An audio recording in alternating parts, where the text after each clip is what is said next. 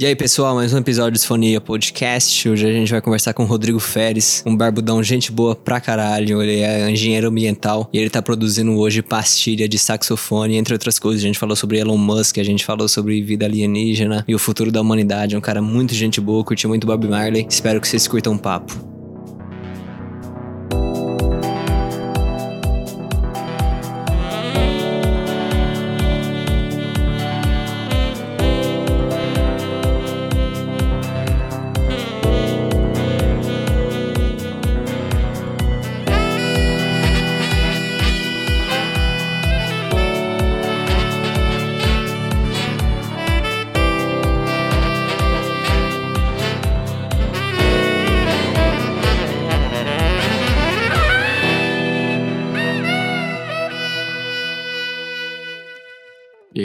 Estamos começando mais um episódio aqui. Hoje a gente está trazendo o Rodrigo Feres, Rodrigo Pericles, né? Segundo contato que o Matheus me lançou. É um cara massa demais, conheci ele por causa de amigos em comum. E ele vai ter muita coisa a falar, só que hoje eu queria fazer uma coisa diferente, que é que eu queria chamar o Mateusão do episódio de investimento, Matheus Petri, que a gente chamou ele aqui para ser o nosso co-host hoje com o Rodrigo. E eu queria que você apresentasse o Rodrigo, velho. Falar por que, que você achou que ele seria um cara bacana de trazer aqui. Não, eu acho que que o mais legal de ter o Rodrigo aqui, eu acho que é a brincadeira que a gente fez lá fora, né? Não é currículo, né? É conhecimento de vida. Eu acho que o Rodrigão abraça várias áreas por conhecimento, não só técnico, que vocês vão ver que é fantástico em várias áreas, mas o conhecimento de mundo é muito difuso. E eu acho que soma, né? Quando você pode perguntar para uma pessoa que tem uma visão muito diferente, muito específica, principalmente nessa parte tecnologia, viagem, tudo que já é da vida dele, ele agrega com muita profundidade. Acho que principal ponto.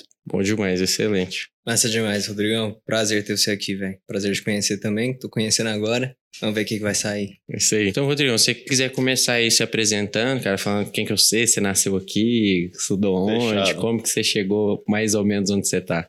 Fechado. Eu nasci aqui em Uberlândia. Eu morei os dois primeiros anos da minha vida em São Paulo, mas logo mudei pra cá. Acabou que eu estudei aqui, fiz faculdade aqui também. Morei um ano fora assim, mas voltei e acabei ficando aqui sempre. Eu acabei entrando em engenharia ambiental, não sei porquê.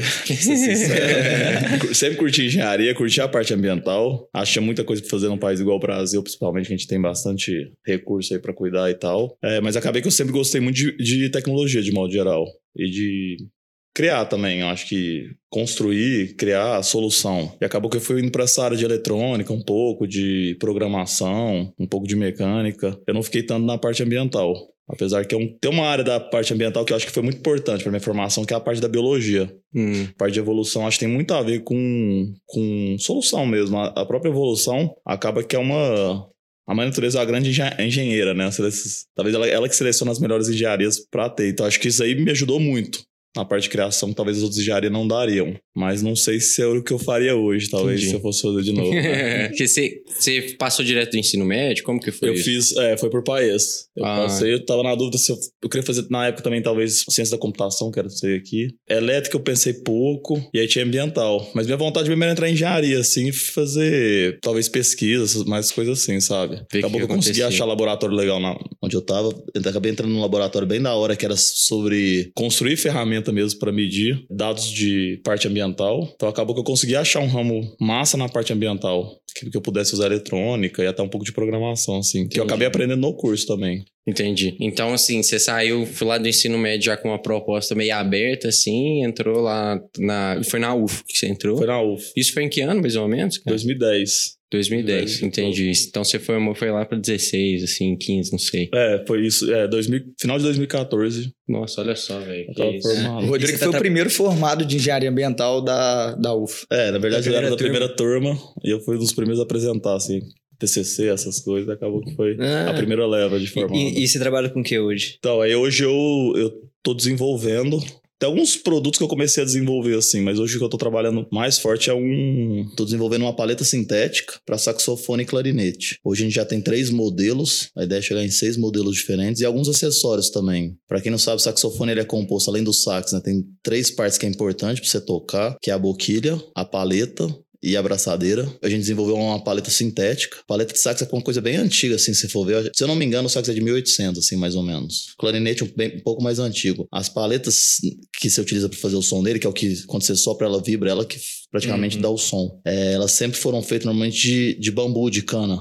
De 2000 para cá, principalmente, vamos falar assim, começou a surgir boas paletas sintéticas no mercado e começou a ganhar esse mercado de, de paleta de cana e a gente come... e eu como eu comecei a trabalhar com impressão 3D, na verdade eu comecei a curtir, eu comprei para mim por conta de desenvolver essas partes eletrônicas, eu precisava de fazer a case. Era sempre um o desafio, era como que eu vou botar esse negócio dentro de uma caixinha, sabe? E sem impressora 3D isso é hard, era muito hard de fazer. impressora 3D deu tipo assim, deu uma vantagem para se prototipar a coisa muito absurda. Você desenha ali, é, a forma é digital. Eu não tenho uma forma que eu tenho que fazer, deu errado, eu corrijo, eu faço versão 2.1, 2.2, 2.3 no mesmo dia. É lento de se produzir, na teoria, não é uma velocidade tão rápida. Você fala de imprimir de, de verdade. imprimir por peça. Ah, mas para prototipar é muito rápido. Porque como minha forma é digital, eu troco ela rapidão. Entendeu? Eu já posso fazer outro. Eu acabei caindo na. Eu já eu testei fazer várias coisas assim com impressão 3D para mim no começo. E eu comecei a ver que tinha algumas possibilidades comerciais que dariam certo. Eu comecei a procurar, tipo assim, ou coisa personalizada ou coisa de alto valor agregado. Que começa a fazer sentido. Porque, como é uma produção um pouco demorada, ela fica relativamente cara se você comparar com os outros processos de produção de plástico. Mas ela tem essa vantagem, que você consegue personalizar muito rápido, ou coisa de alto valor agregado, não tem problema. Vale a pena do mesmo jeito. Aí acabou que eu caí, acabei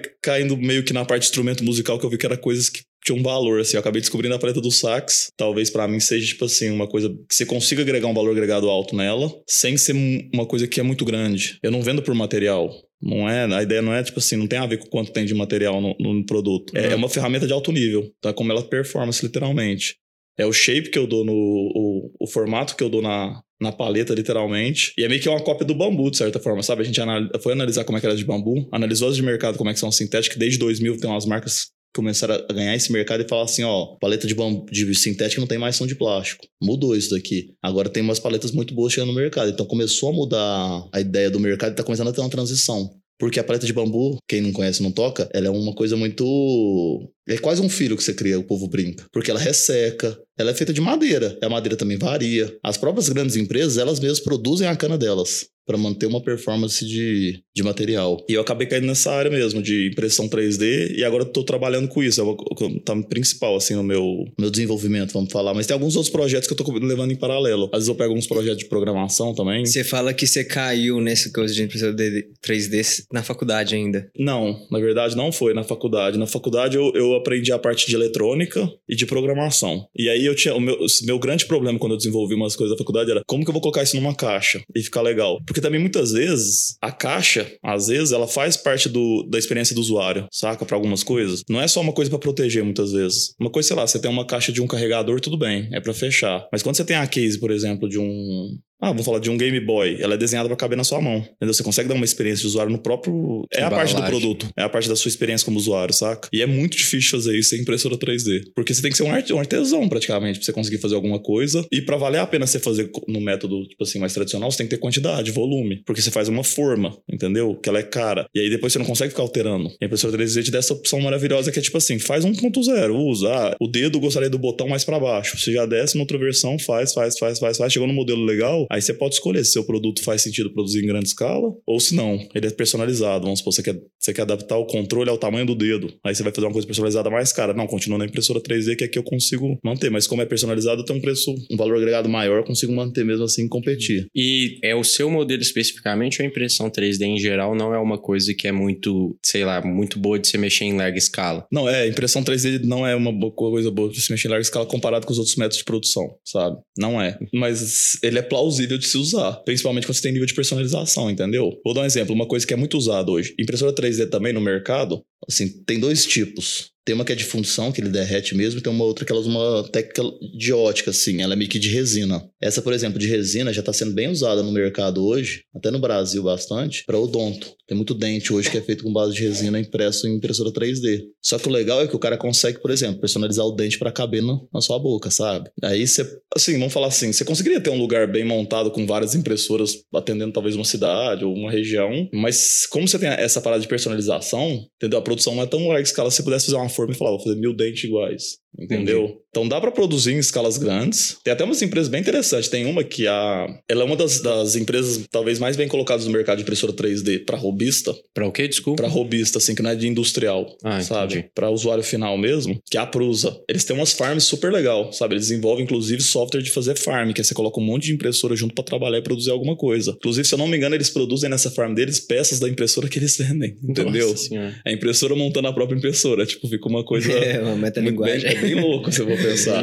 Eles usaram na- no começo da pandemia pra fazer o Face Shield. Eles pegaram a farm deles lá. Se eu não me engano, foram eles que fizeram isso. Pegaram a farm deles lá e falaram, vamos fazer um pouco aí pra galera. Só que eles têm, tipo, sei lá, 500 máquinas num lugar ligado fazendo, entendeu? Então dá pra você ter escala, mas não é o ideal. O que ela te dá é o seguinte, é vantagem de prototipação rápida, porque a forma é digital. É, tipo, a Hum, isso é a unidade da impressora é mais cara do que É mais os caro, então... métodos e- mais convencionais. Sim, Só então... que você ganha no, na personalização mesmo. É, na personalização, na vantagem de modificar um produto específico que você quer, entendeu? É que, por exemplo, a impressão 3D não é nem que ela também é cara, ela é demorada.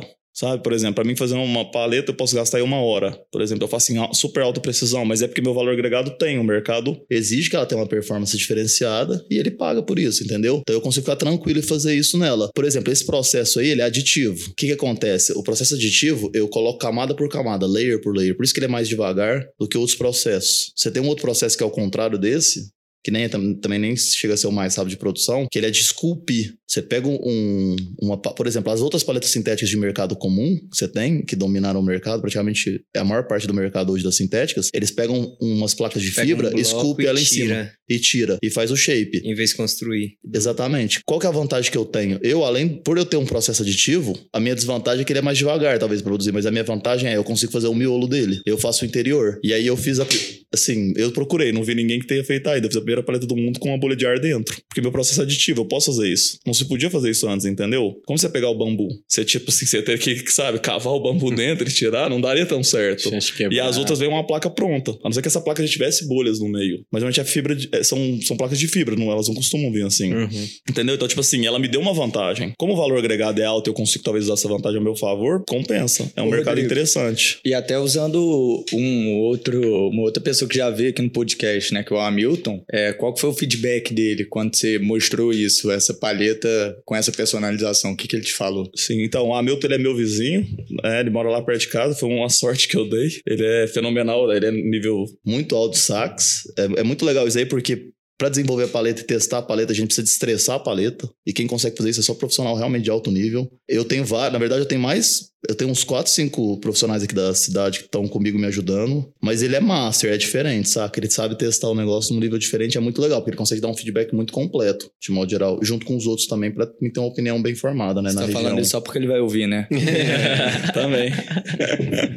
Mas mentira, ele é bom mesmo. Ele é realmente é diferenciado. O contato dele com o saxofone é. Você vê que ele tem uma relação mais íntima que o normal. E aí, o que aconteceu? No começo, a gente desenvolveu um- uma paleta ele ficou intrigado. Eu tinha conseguido fazer na minha casa, numa máquina. Uma. Aí, uma coisa importante saber: a paleta pro saxofonista, ela é tipo um karma, sabe? Porque, puta, ela quebra, ela estraga. Ele sempre fica com aquilo se ele vai achar uma paleta igual, se ele vai conseguir. Tem cara que cuida da paleta durante anos. Você fica estudando, estudando na paleta, ela quebra e te deixa na mão. E não é tão fácil de achar as paletas boas. Agora tá mais fácil com essa coisa de venda online. Ficou um pouco mais fácil nos últimos anos pra cá, mas tá muito caro também com o dólar desse jeito. E aí ele acha super. Na verdade, o primeiro teste que a gente fez, ele falou: Cara, sua paleta não é boa ainda, mas ela é equilibrada. Isso é uma, uma característica muito difícil de ter em paleta. Eu, eu falei pra ele: Eu falei, mas como eu tô na impressora digital, eu tenho muita coisa pra fazer. Se você tiver afim de testar com a gente, eu tenho um sócio que é o Ricardo. Ele também toca, ele toca sax. Ele era amigo do Hamilton, né? Ele que me pôs em contato com o Hamilton. Aí o Hamilton começou a ajudar a gente bastante no desenvolvimento. E aí ele, aos poucos, ele foi gostando, foi gostando, ao ponto de trocar as paletas que ele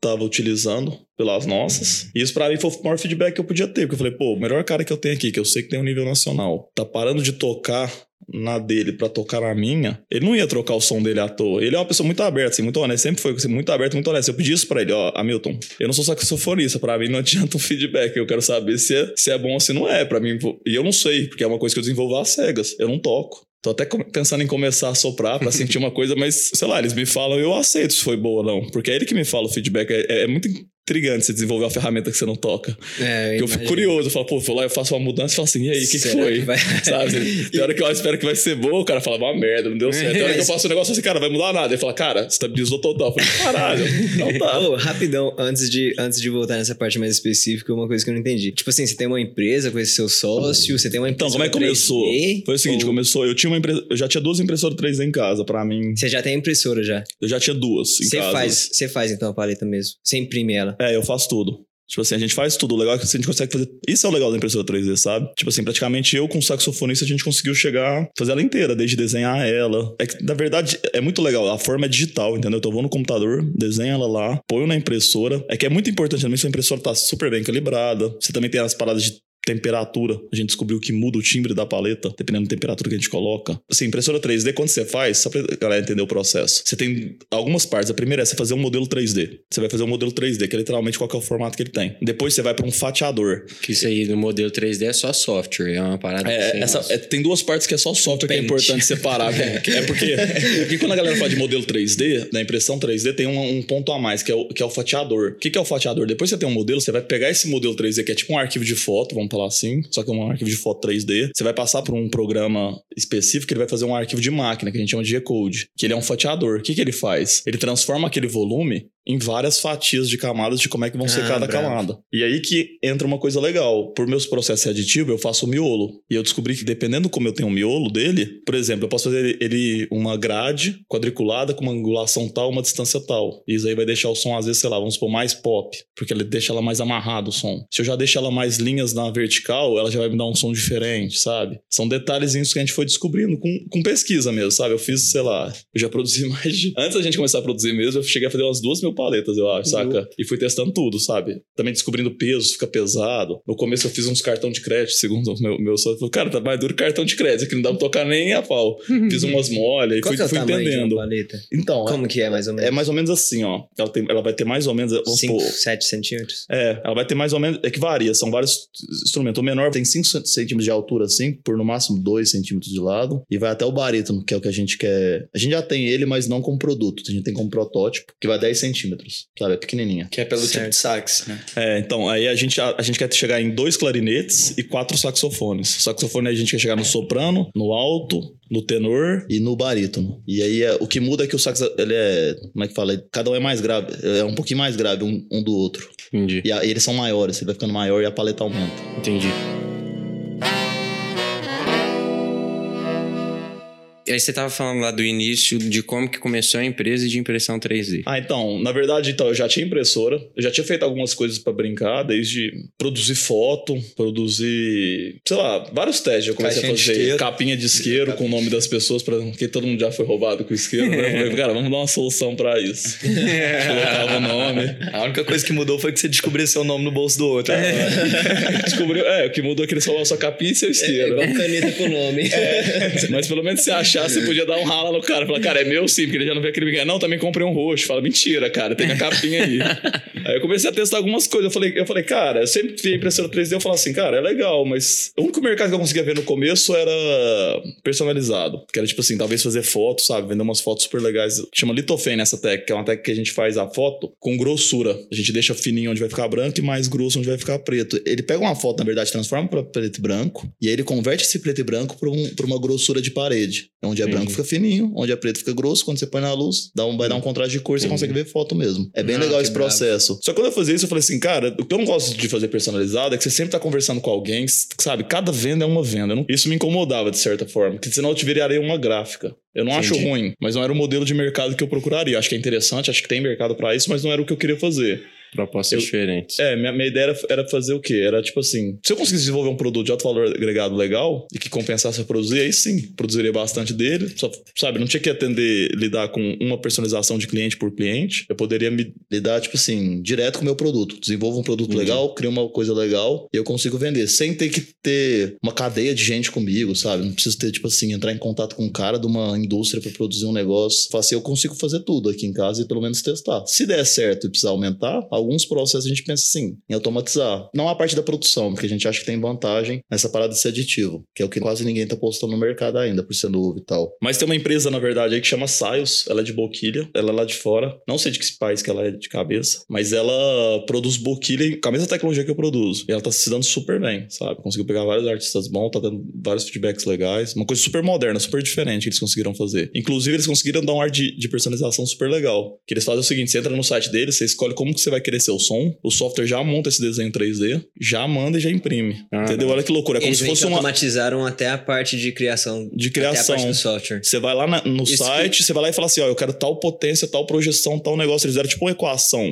sobre o um modelo que eles têm, já- que já solta o modelo, entendeu? Então a forma é digital. Isso é a parada legal da impressão 3D. A forma ela é digital. Então não tem aquela parada, já fiz a forma, agora você tem que fazer 2 mil. Eu ia Não. perguntar uma parada também, que você falou que você curtia programação, mas quando você vai fazer na impressora 3D o modelo no software, não é de programação, é meio que o programa mesmo. Sim, eu uso, ó, eu uso zero programação. Com exceção de, por exemplo, quando eu vou pro fatiador e eu faço esse arquivo de que ele é fatiado, que é o G-Code que a gente chama, algumas vezes eu quero melhorar o que o programa fez. Teve alguns casos de impressão que eu tive que, por exemplo, quando ele tava eu imprimo várias peças múltiplas às vezes, para algumas coisas que eu faço. E aí, nesse meio viagem das peças múltiplas, ele pode fazer uma sujeirinha, entendeu? Dependendo do caminho que ele fazer. E aí, sei lá, o, o- programa ele não tinha um bom.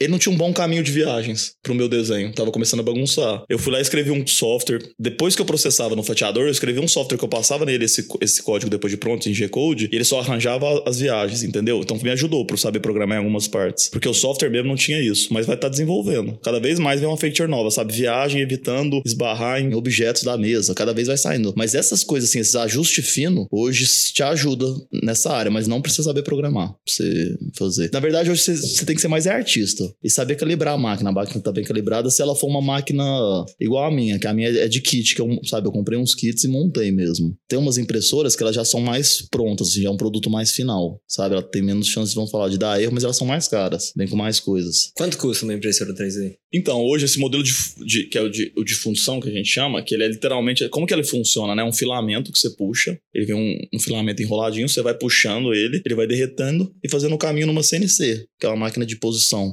XYZ literalmente, pode ser polar também, mas normalmente é XYZ cartesiano assim, e você faz o desenho. Uma dessa hoje você consegue comprar Talvez pode ter mudado um pouco por causa do dólar, faz tempo que eu não olho, mas por uns 3 mil você compra uma. Só que ela é um kit, entendeu? 3 Tipo assim, reais. mas é importante deixar claro que você vai passar uma raiva. Você vai ter que aprender a fazer. Porque é um produto que, tipo assim, ainda tá numa fase de early adopter, sabe? Aquelas galeras que são Aham. mais. É, é ainda um produto novo. Sim, mas, Novo. mas hoje já tem muita informação em português, inclusive você não vai passar tanta raiva. Eu passei nas, na primeira que eu comprei, eu passei bastante, sabe? Que foi quando? Foi em 2016. A primeira vez que eu tive contato foi em 2014, assim, que eu realmente imprimi. Eu tava até no intercâmbio, 2015, na verdade. E aí na biblioteca lá da cidade tinha uma, você podia usar. Que era onde? Eu achei do caralho. Eu falei assim, caramba, velho. Posso usar? Pode, só tem que pagar o plástico. Tipo assim, sei lá, a hora do plástico era 20 centos, sabe? Era muito barato. Que isso, onde você tava? Tava na Nova Zelândia e era. Inclusive tinha uma biblioteca perto da escola que eu tava, que era. Lá é super legal essas coisas, tem bastante. Tem, a biblioteca é bem, tipo, grande, tem um monte de coisa. E tinha uma impressora 3D. A mulher falou assim: não, você pode usar. Eu falei, opa.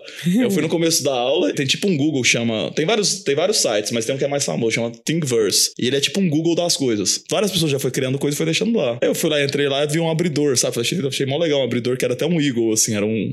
Inclusive era o símbolo do Eagles. Que era uma águia zona assim, com o bico aberto. Eu fui lá e imprimi e falei, caramba, velho, da hora, né? Você vai lá, tipo assim, imprime o negócio, sai mesmo. Funciona, funciona mesmo.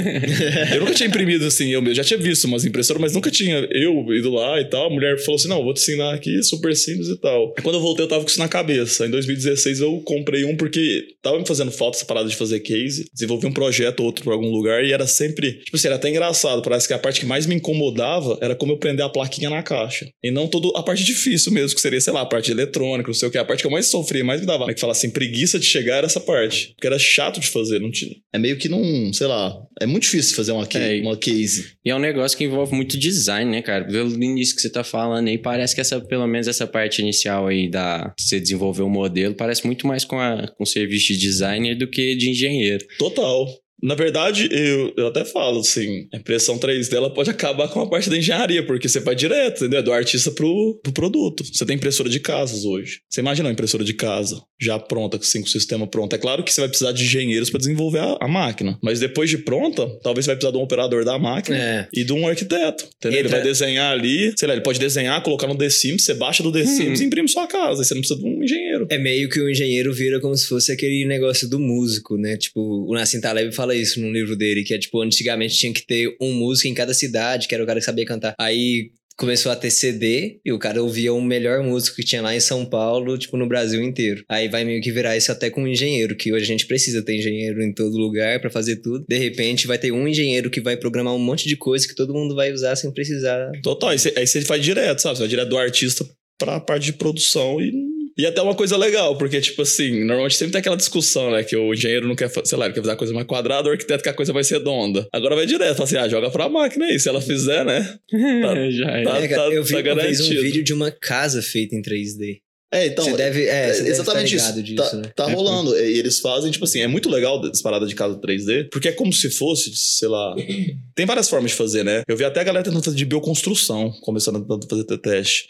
O que é legal da impressora 3D, normalmente, por ser um processo aditivo, você consegue fazer umas coisas meio O que, que você diferentes. quer dizer com processo aditivo exatamente? Processo aditivo é o seguinte: você coloca camada por camada.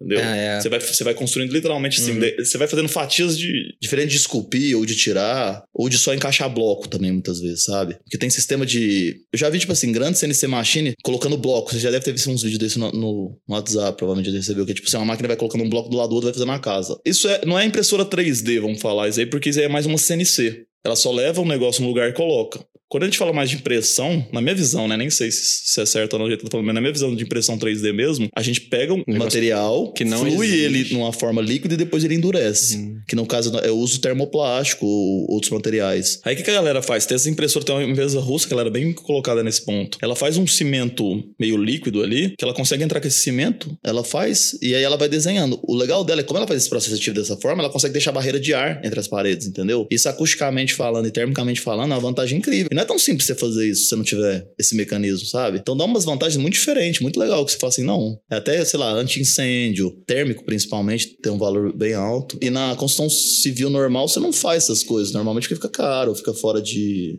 sei lá, de, de padrão fazer, ou o bloco, como é que você vai fazer com bloco também não seria tão simples, entendeu? Então, ele, esse processo, ele traz algumas vantagens, às vezes pode ser interessante, aí pode acabar viabilizando. Pode falar assim, opa, mas essa casa tem isso, isso, isso dessa forma. Mas é bem legal, inclusive essa russa, ela é uma máquina, tipo assim, ela até tem, tem um eixo polarzão, então ela faz a casa até redonda, sabe? Que tipo assim, isso. não precisa ser redonda, né? Mas o eixo maior dela faz casa redonda, então ela, ela vai, anda, para no meio, sobe o negócio, constrói a casa, essa é a ideia, vai, e vai, vai andando e vai saindo. Caralho, que loucura. Que isso? Eu tô me sentindo meu tio é, abismado com o FIFA, assim, parecendo que é jogador de verdade. Você tá jogando videogame aí, cara?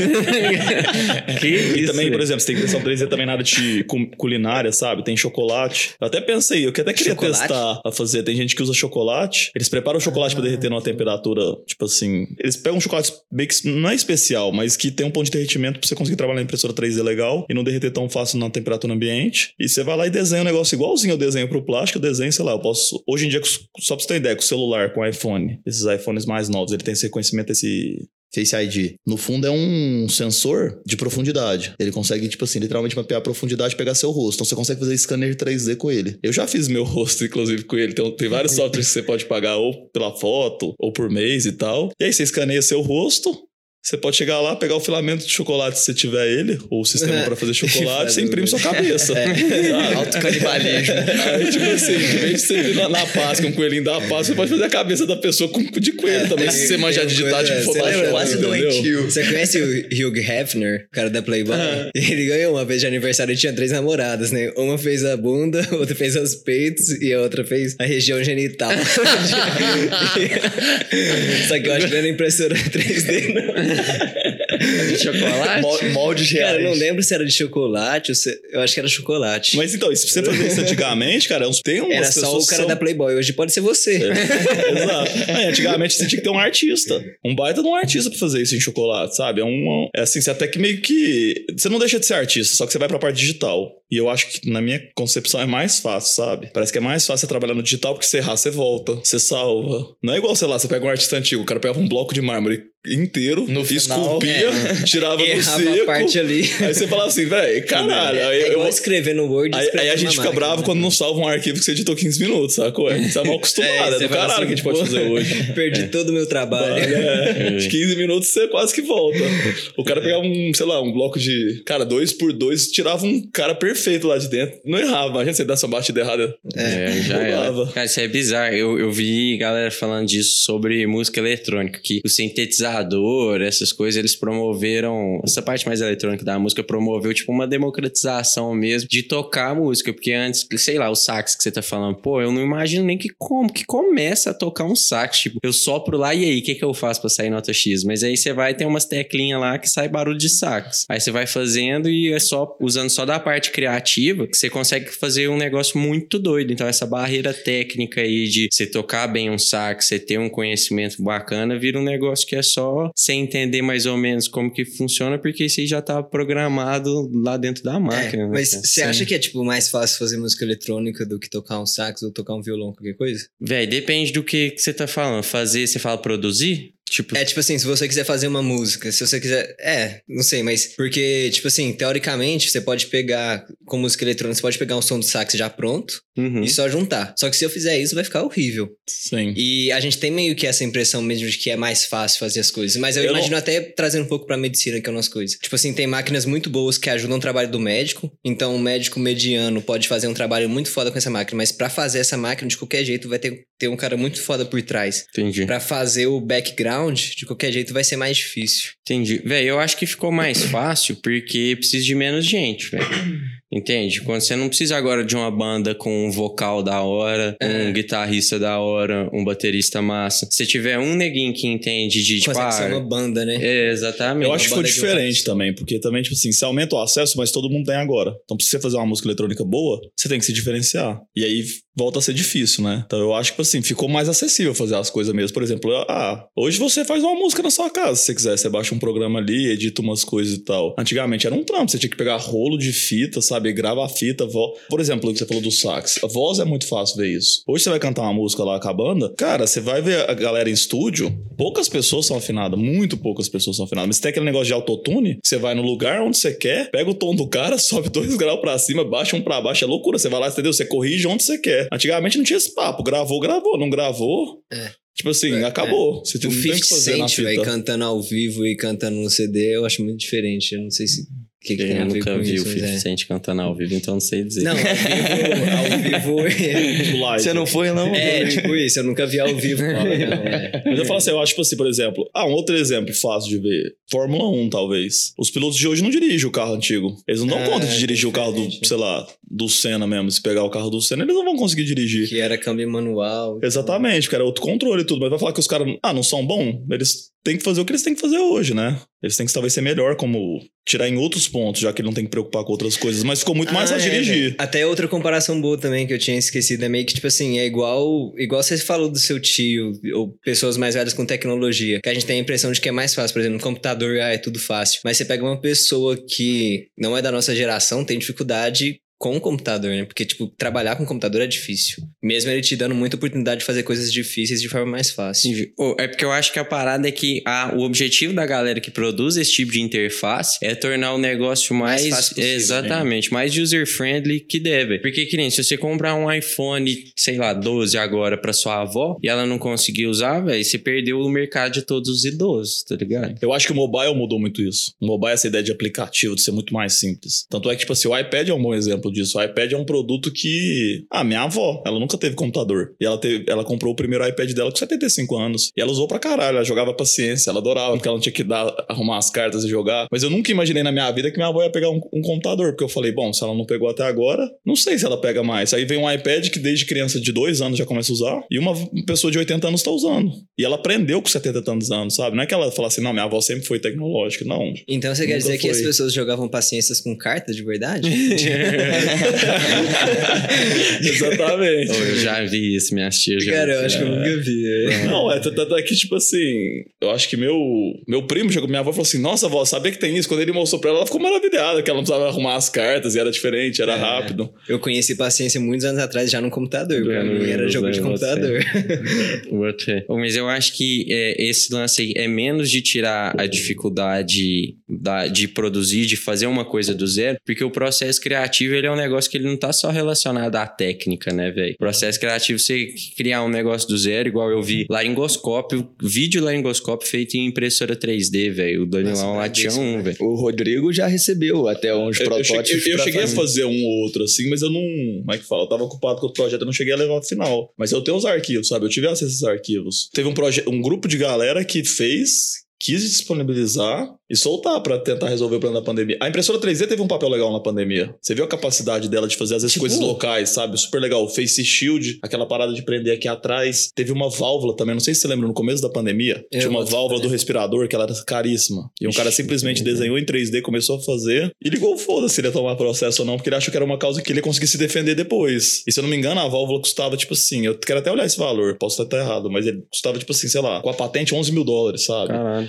E o cara, sei lá, fazia, se fosse produzir mesmo, imprimir, não custava 5 dólares. E tipo, naquele site que você falou, pode ter um arquivo de laringoscópio e se eu tiver acesso à impressora igual você tinha lá na Nova Zelândia, você pode imprimir Sim. um laringoscópio tipo de 5 reais. Por... Total. Ah, um outro assunto polêmico que vocês devem ter ouvido, talvez até assistido, teve documentário no Netflix, é sobre o produzir uma arma na impressora 3D. É, Entendeu? É uma coisa que você pode, tipo assim, você eu pode praticamente produzir uma arma de um tiro só, saca? Se- claro, você tem que comprar munição, né? Por isso que no fundo a gente tem que regulamentar, se for regulamentar, é munição, não é arma em si. Faz mais sentido É. na teoria. Todo mundo pergunta assim, se é a favor ou se é contra de proibir. Eu acho, tipo assim, é meio que um assunto delicado, porque, cara, os Estados Unidos é um país que tem alguns, um histórico de problema. Foi isso, essa, essa polêmica aconteceu mais lá, ele já tem um histórico dessa polêmica. Eu não sou a favor de, eu sou contra proibir, saca? Colocar o arquivo online, porque não proíbe. Fica em algum lugar, fica em algum banco. É uma falsa ideia de que vai proibir a galera ter acesso a isso. Porque eu acho que tem que ter uma conscientização de não se produzir munição. Porque se você dá tiro, você precisa de bala. Entendeu? A gente tem que conter a bala. E, E- outra coisa, se uma indústria, talvez bélica, tem o direito de produzir arma, por que, que eu, cidadão, não posso ter também? Quanto pior eu posso ser do que uma indústria bélica que tem interesse, talvez, muito maior na, na violência e na guerra? E aí, teve um cara que foi muito criticado lá que defendeu isso. Eu entendo ele nesse ponto, sabe? Não sou a favor das pessoas fazerem isso. Acho que deveria ter educação pra mostrar porque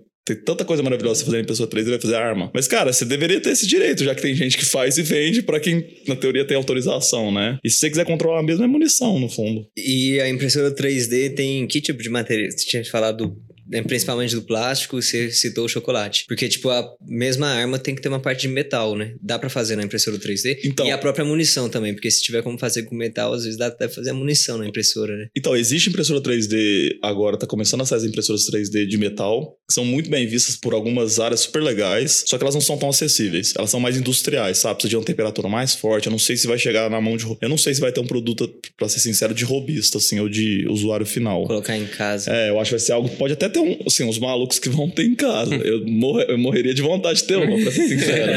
Mas eu não acho que seja uma coisa tanto de você ter, sabe? Tipo assim, ah, tem uma impressora aqui, uma impressora 3D no meu escritório, sabe? Eu não, não acho que vai ser tão assim. Ela caminha É, mais pro lado da CNC também, né? Ela caminha mais pro lado da CNC. O que, que é esse Que que é? CNC? É. CNC, na verdade, é o seguinte: toda impressora 3D, essas de fundição, ela é uma CNC. CNC é praticamente uma máquina de posição, sabe? Que ela tem, tipo assim, ela segue o eixo XYZ, pode ser polar também, e ela pode fazer várias coisas. Por exemplo, você pode colocar um laser lá e ela cortar laser. Você pode colocar um- um- uma, Ah. uma broca, esculpir alguma É, coisa. é aquela, ma- aquela máquina que é, você vê toda hora em, televisão que ela vai caminhar um braço de robô, é uma CNC. Ah, sim. Que você pode marcar Y, X, Z, diferentes lugares e ele vai fazendo esse caminho. Ele pode fazer isso tanto É, tipo- de extrusão quanto de construção. Ele- ele é É praticamente- tipo esse braço aqui, só que com o negócio na ponta. Exatamente, isso aqui é uma- uma- Ou, é. ou coloca. Entendi. também. Eu achei que você ia falar aquele negócio de parque de diversão que pega o ursinho Pode de ser pelúcia. também. assim, É, tá aquilo lá ligado? também, na teoria, é, é isso. E é bem provável que os caras devem usar, tipo assim, devem usar a mesma. A, é que li- fala? a linguagem. A né? mesma ideia da impressora 3D. Você consegue transformar a impressora 3D nisso. A parada literalmente é uma CNC é praticamente uma máquina de posição com uma ferramenta na ponta pra fazer alguma coisa, entendeu? Aí Entendi. pode ser um extrusor, pode ser um- uma broca pra esculpir alguma coisa. Tem casco de navio que é esculpido inteiro, assim, sabe? Com umas brocas dessas gigantes. Tem uma Cara, CNC que é, é maior que um campo de futebol. Que isso? Que ela, ela consegue esculpir o negócio É. inteiro. É, é, tem umas coisas meio bizarras, assim, nesse. É aquelas nesse- de teto, né, que você tem. Sim. né? É, é tipo um guindaste são assim, sabe? Aquele guindaste fora a fora e ele anda. A região inteira e vai esculpindo. E usa isso aí pra quê? Cara, por exemplo, fazer Navio, casco de né? navio, fazer algumas peças grandes, você tem que ter, às vezes, ela inteira. Você faz Olha, deslocamento até de, de container, né? É uma CNC, na verdade, só de mobilidade, Sim. né? Você Pô, vai- isso aí é grande, né, cara? Eu sempre fico assustado quando eu vou pra praia e eu vejo esses cargueiros, assim. É um tamanho bizarro, cara. Mas é praticamente uma máquina, assim, de posição, que tem alguma ferramenta. Eu não sei nem qual seria a definição certinha de CNC, posso estar falando besteira, mas é O que que praticamente é? O isso. que, que significa CNC? Então, eu tô tentando. A- a- a coisa mesmo. não lembro. Eu não É, eu lembro. fiz engenharia mecânica, mas isso aí é demais pra mim. CNC. CNC Machine. E. Olha que legal de metal. Por você conseguir ter uma impressora 3D de metal, tem algumas áreas que ficaram super interessadas. Por exemplo, a área da aeroespacial. Que eles descobriram que dá pra você fazer, às vezes, um motor ou um tanque numa peça só única. E não duas peças fechadas. Isso aumenta a força que ele aguenta enormemente, sabe? Você faz uma peça inteira maciça, entendeu? E aí você não precisa. Como é que fala? Você pode fazer a peça uma coisa só mesmo. Independendo do formato dela, você vai fazendo a parte dela e faz ela inteira. Antigamente, como é que se fazia? Duas partes e se juntava. E essas juntas é a parte onde normalmente pode estragar ou pode limitar a força que ela aguenta. E já que você fez também engenharia ambiental, o quão pequeno pode ser uma impressão 3D? Tipo assim, a que nível você pode chegar de detalhe? Tipo assim, pensando Sim. até num negócio absurdo, mas tipo uma célula. É, tipo assim. Tem, cara. Tem, porque Tem? te- tem. Tem impressora. Harvard tem uma impressora 3D de célula. Que isso? Que ela imprimia a ideia dela, imprimir órgão. E aí também você tem impressora. Eu acho que tem gente fazendo coisa em escala nano. Eu não tenho certeza qual que é a menor, não, mas essas. Mas também coisa Mas essas acessível a. Mas, por exemplo, a minha, que é uma, uma impressora, vamos falar de, de fácil acesso, de falando industrial, né, de pesquisa avançada, não é nada. Comum de mercado. Você consegue imprimir aí numa precisão de 1 20 avos de milímetro, sabe? 0,05 milímetros. É bastante coisa, dependendo do que você for fazer, sabe? É bem preciso já. É, tipo, não é uma célula, mas é bem pequeno, né? Dá pra você É, fazer mas, bastante mas isso eu tô falando assim, isso aí é uma impressora que eu tenho em casa, você normal, em casa. de acesso barato. Mas existe. A Harvard tem essa impressora de célula. Eu não sei como ela funciona exatamente, mas eu acho que ela funciona no gel, sabe? Ele vai e aplica os negócios, assim, ele vai colocando e vai montando. E aí, tipo assim, a ideia deles é produzir órgão mesmo. É muito Que louco, isso. né? Pegar a célula, Bizarro, célula né? tá Bizarro. em desenvolvimento, sabe até melhor que eu, né? A célula que tá pra desenvolver, coloca no lugar certo e faz o órgão. Uma loucura. Que E você que tem, você tem duas impressoras, você falou. Tem né? três hoje. Você Aí- tem três. É, o que que você compra e o que que sai da... Tipo assim, Sim, tem então. lixo de plástico? Então, como, Como é é que que é funciona? isso? outra, outra coisa muito legal do processo aditivo também é isso: pouco desperdício. Porque eu não tiro, eu não compro uma placa e removo, sabe? Eu tento colocar as coisas onde elas têm que estar.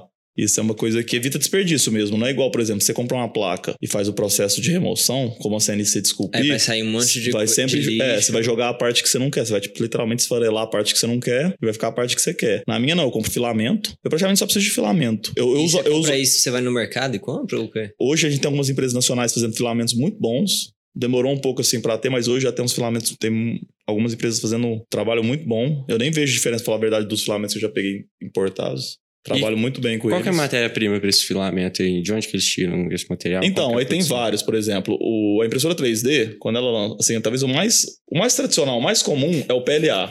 PLA é um polímero biodegradável que eles inventaram, que ele vai muito bem para imprimir coisas decorativas. Ele não tem muita força mecânica, ele não é uma coisa que aguenta muita temperatura.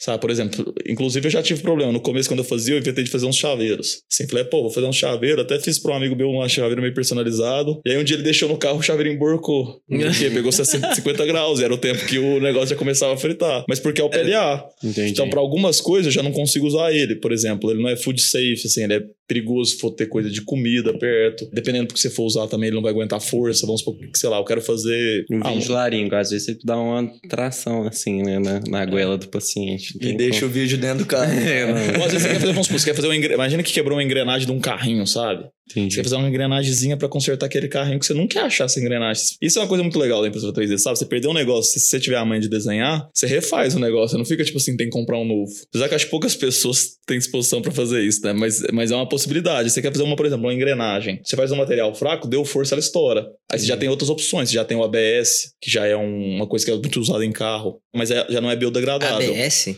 É plástico ABS. Ah, plástico ABS. É, parece o freio, né? É, eu achei que tem nada a ver com freio, carro, né? Eu tô até pensando aqui, será que eu confundi ou não? Não, mas é ABS.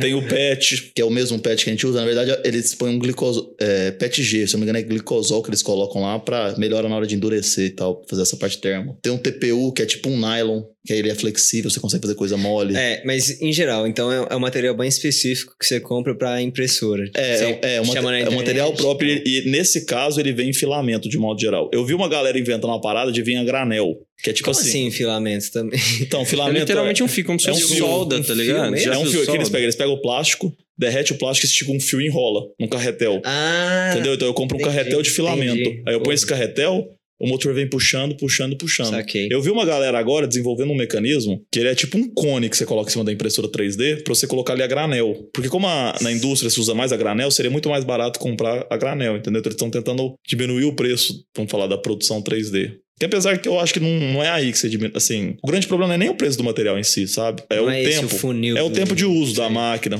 talvez. E, o, e hoje também, a- sei lá, acho que a falta de pessoas trabalhando nisso. Então não é tão simples você ter tanta gente trabalhando nessa área. Apesar que tá crescendo bastante agora. Tá, tá popularizando Como cada assim vez não é mais. tão simples ter tanta gente? Ah, eu falo tipo assim, eu acho que não tem tanta gente que. Você tem que ter um conhecimento prévio, né? Você tem um cara? conhecimento ali de, de, de operar as impressoras 3D, sabe? Não é um produto final pronto. Não, não que seja algo difícil, mas é algo que você tem que entender, você tem que saber mexer nela. Porque, tipo assim, tem muita artista que modela 3D, mas eu não sei se ele tem disposição pra comprar uma impressora 3D hoje. A não ser que seja uma impressora, vamos falar assim, um pouco mais, mais cara que vem um pouco menos com coisa. Entendi, Porque ele pode sofrer um pouco, sabe? Ainda, ainda não é só desenhar. entendi. Tem uma parada ainda de deixar a máquina Entendi. legal, certinha, mas melhorou muito. Hoje tem muita informação na internet, tem muita coisa em português. Os softwares melhoraram muito, saiu muito update pra diminuir Isso é erro. meio que. Ah, desculpa. Não, não pode falar, pode falar. Mas isso é meio que uma da, uns dos paradoxos do avanço da tecnologia, que é tipo aquele negócio de ficar mais acessível, mas mesmo assim, pra agir com essas máquinas, pra interagir com elas, você tem que ser mais especializado. É mais difícil você mexer com uma impressora 3D do que com uma impressora normal. É, mas a gente também entra naquele ponto que é o, o limiar da sua avó com o iPad, né? Sim. É,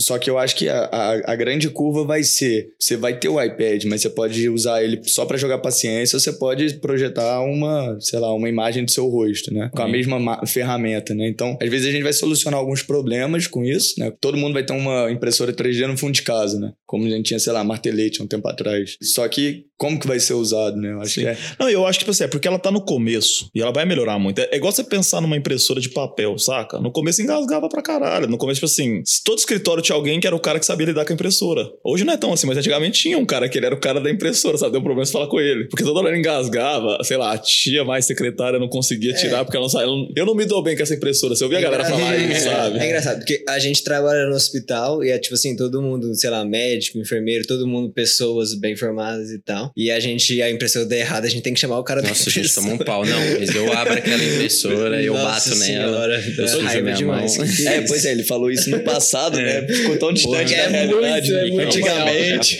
Não, mas é porque, é porque hoje em dia a impressora, querendo ou não, se ela for uma novinha, bem regulada e tudo, ela quase não engasga. Mas antigamente não, era três impressões e engasgava duas. É.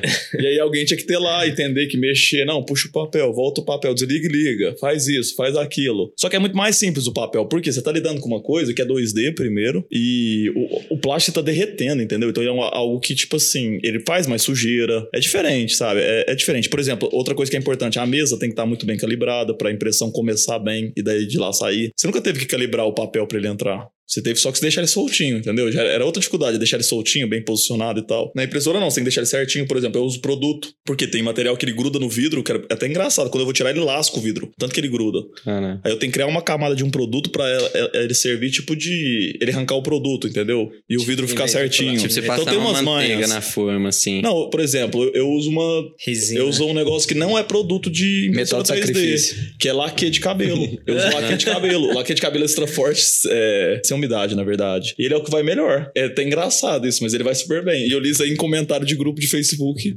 saca? É, Testei, é. hoje é muito bem usado. que é No começo não era, no começo era assim. É, é que o podcast não dá essa qualidade de visão, né? Pra ver o cabelão que o Rodrigão tá Só, aqui. só que a parada é. e a parada massa é já, tipo assim. Testei produto de barba. É. já usei várias coisas, tipo assim, já usei fita, tem uma fita que você usa que é de pintor, que ela gruda super bem. O próprio vidro também é uma coisa, minha máquina não vem com vidro, eu que coloquei o vidro, eu achei que ele fica melhor, ele tem uma superfície super lisa, então pra mim melhorou minha impressão, principalmente para algumas coisas igual a paleta. Tem outro jeito de fazer também que é cola bastão, você passa a cola bastão, só que ela é muito chata de tirar e de passar. Aí o spray é perfeito, você vai lá e É, já era. Se você souber usar ele do jeito certo também, não, não usar errado também, ele fica lisinho, você gruda, tira, tranquilo. Nossa, bom demais. Ou só ler a definição do Wikipedia aqui. CNC é controle numérico computadorizado, em inglês, que é um método que controla os movimentos de máquinas pela interpretação direta de instruções codificadas na forma de números e letras. Isso mesmo. É, linguagem G, né?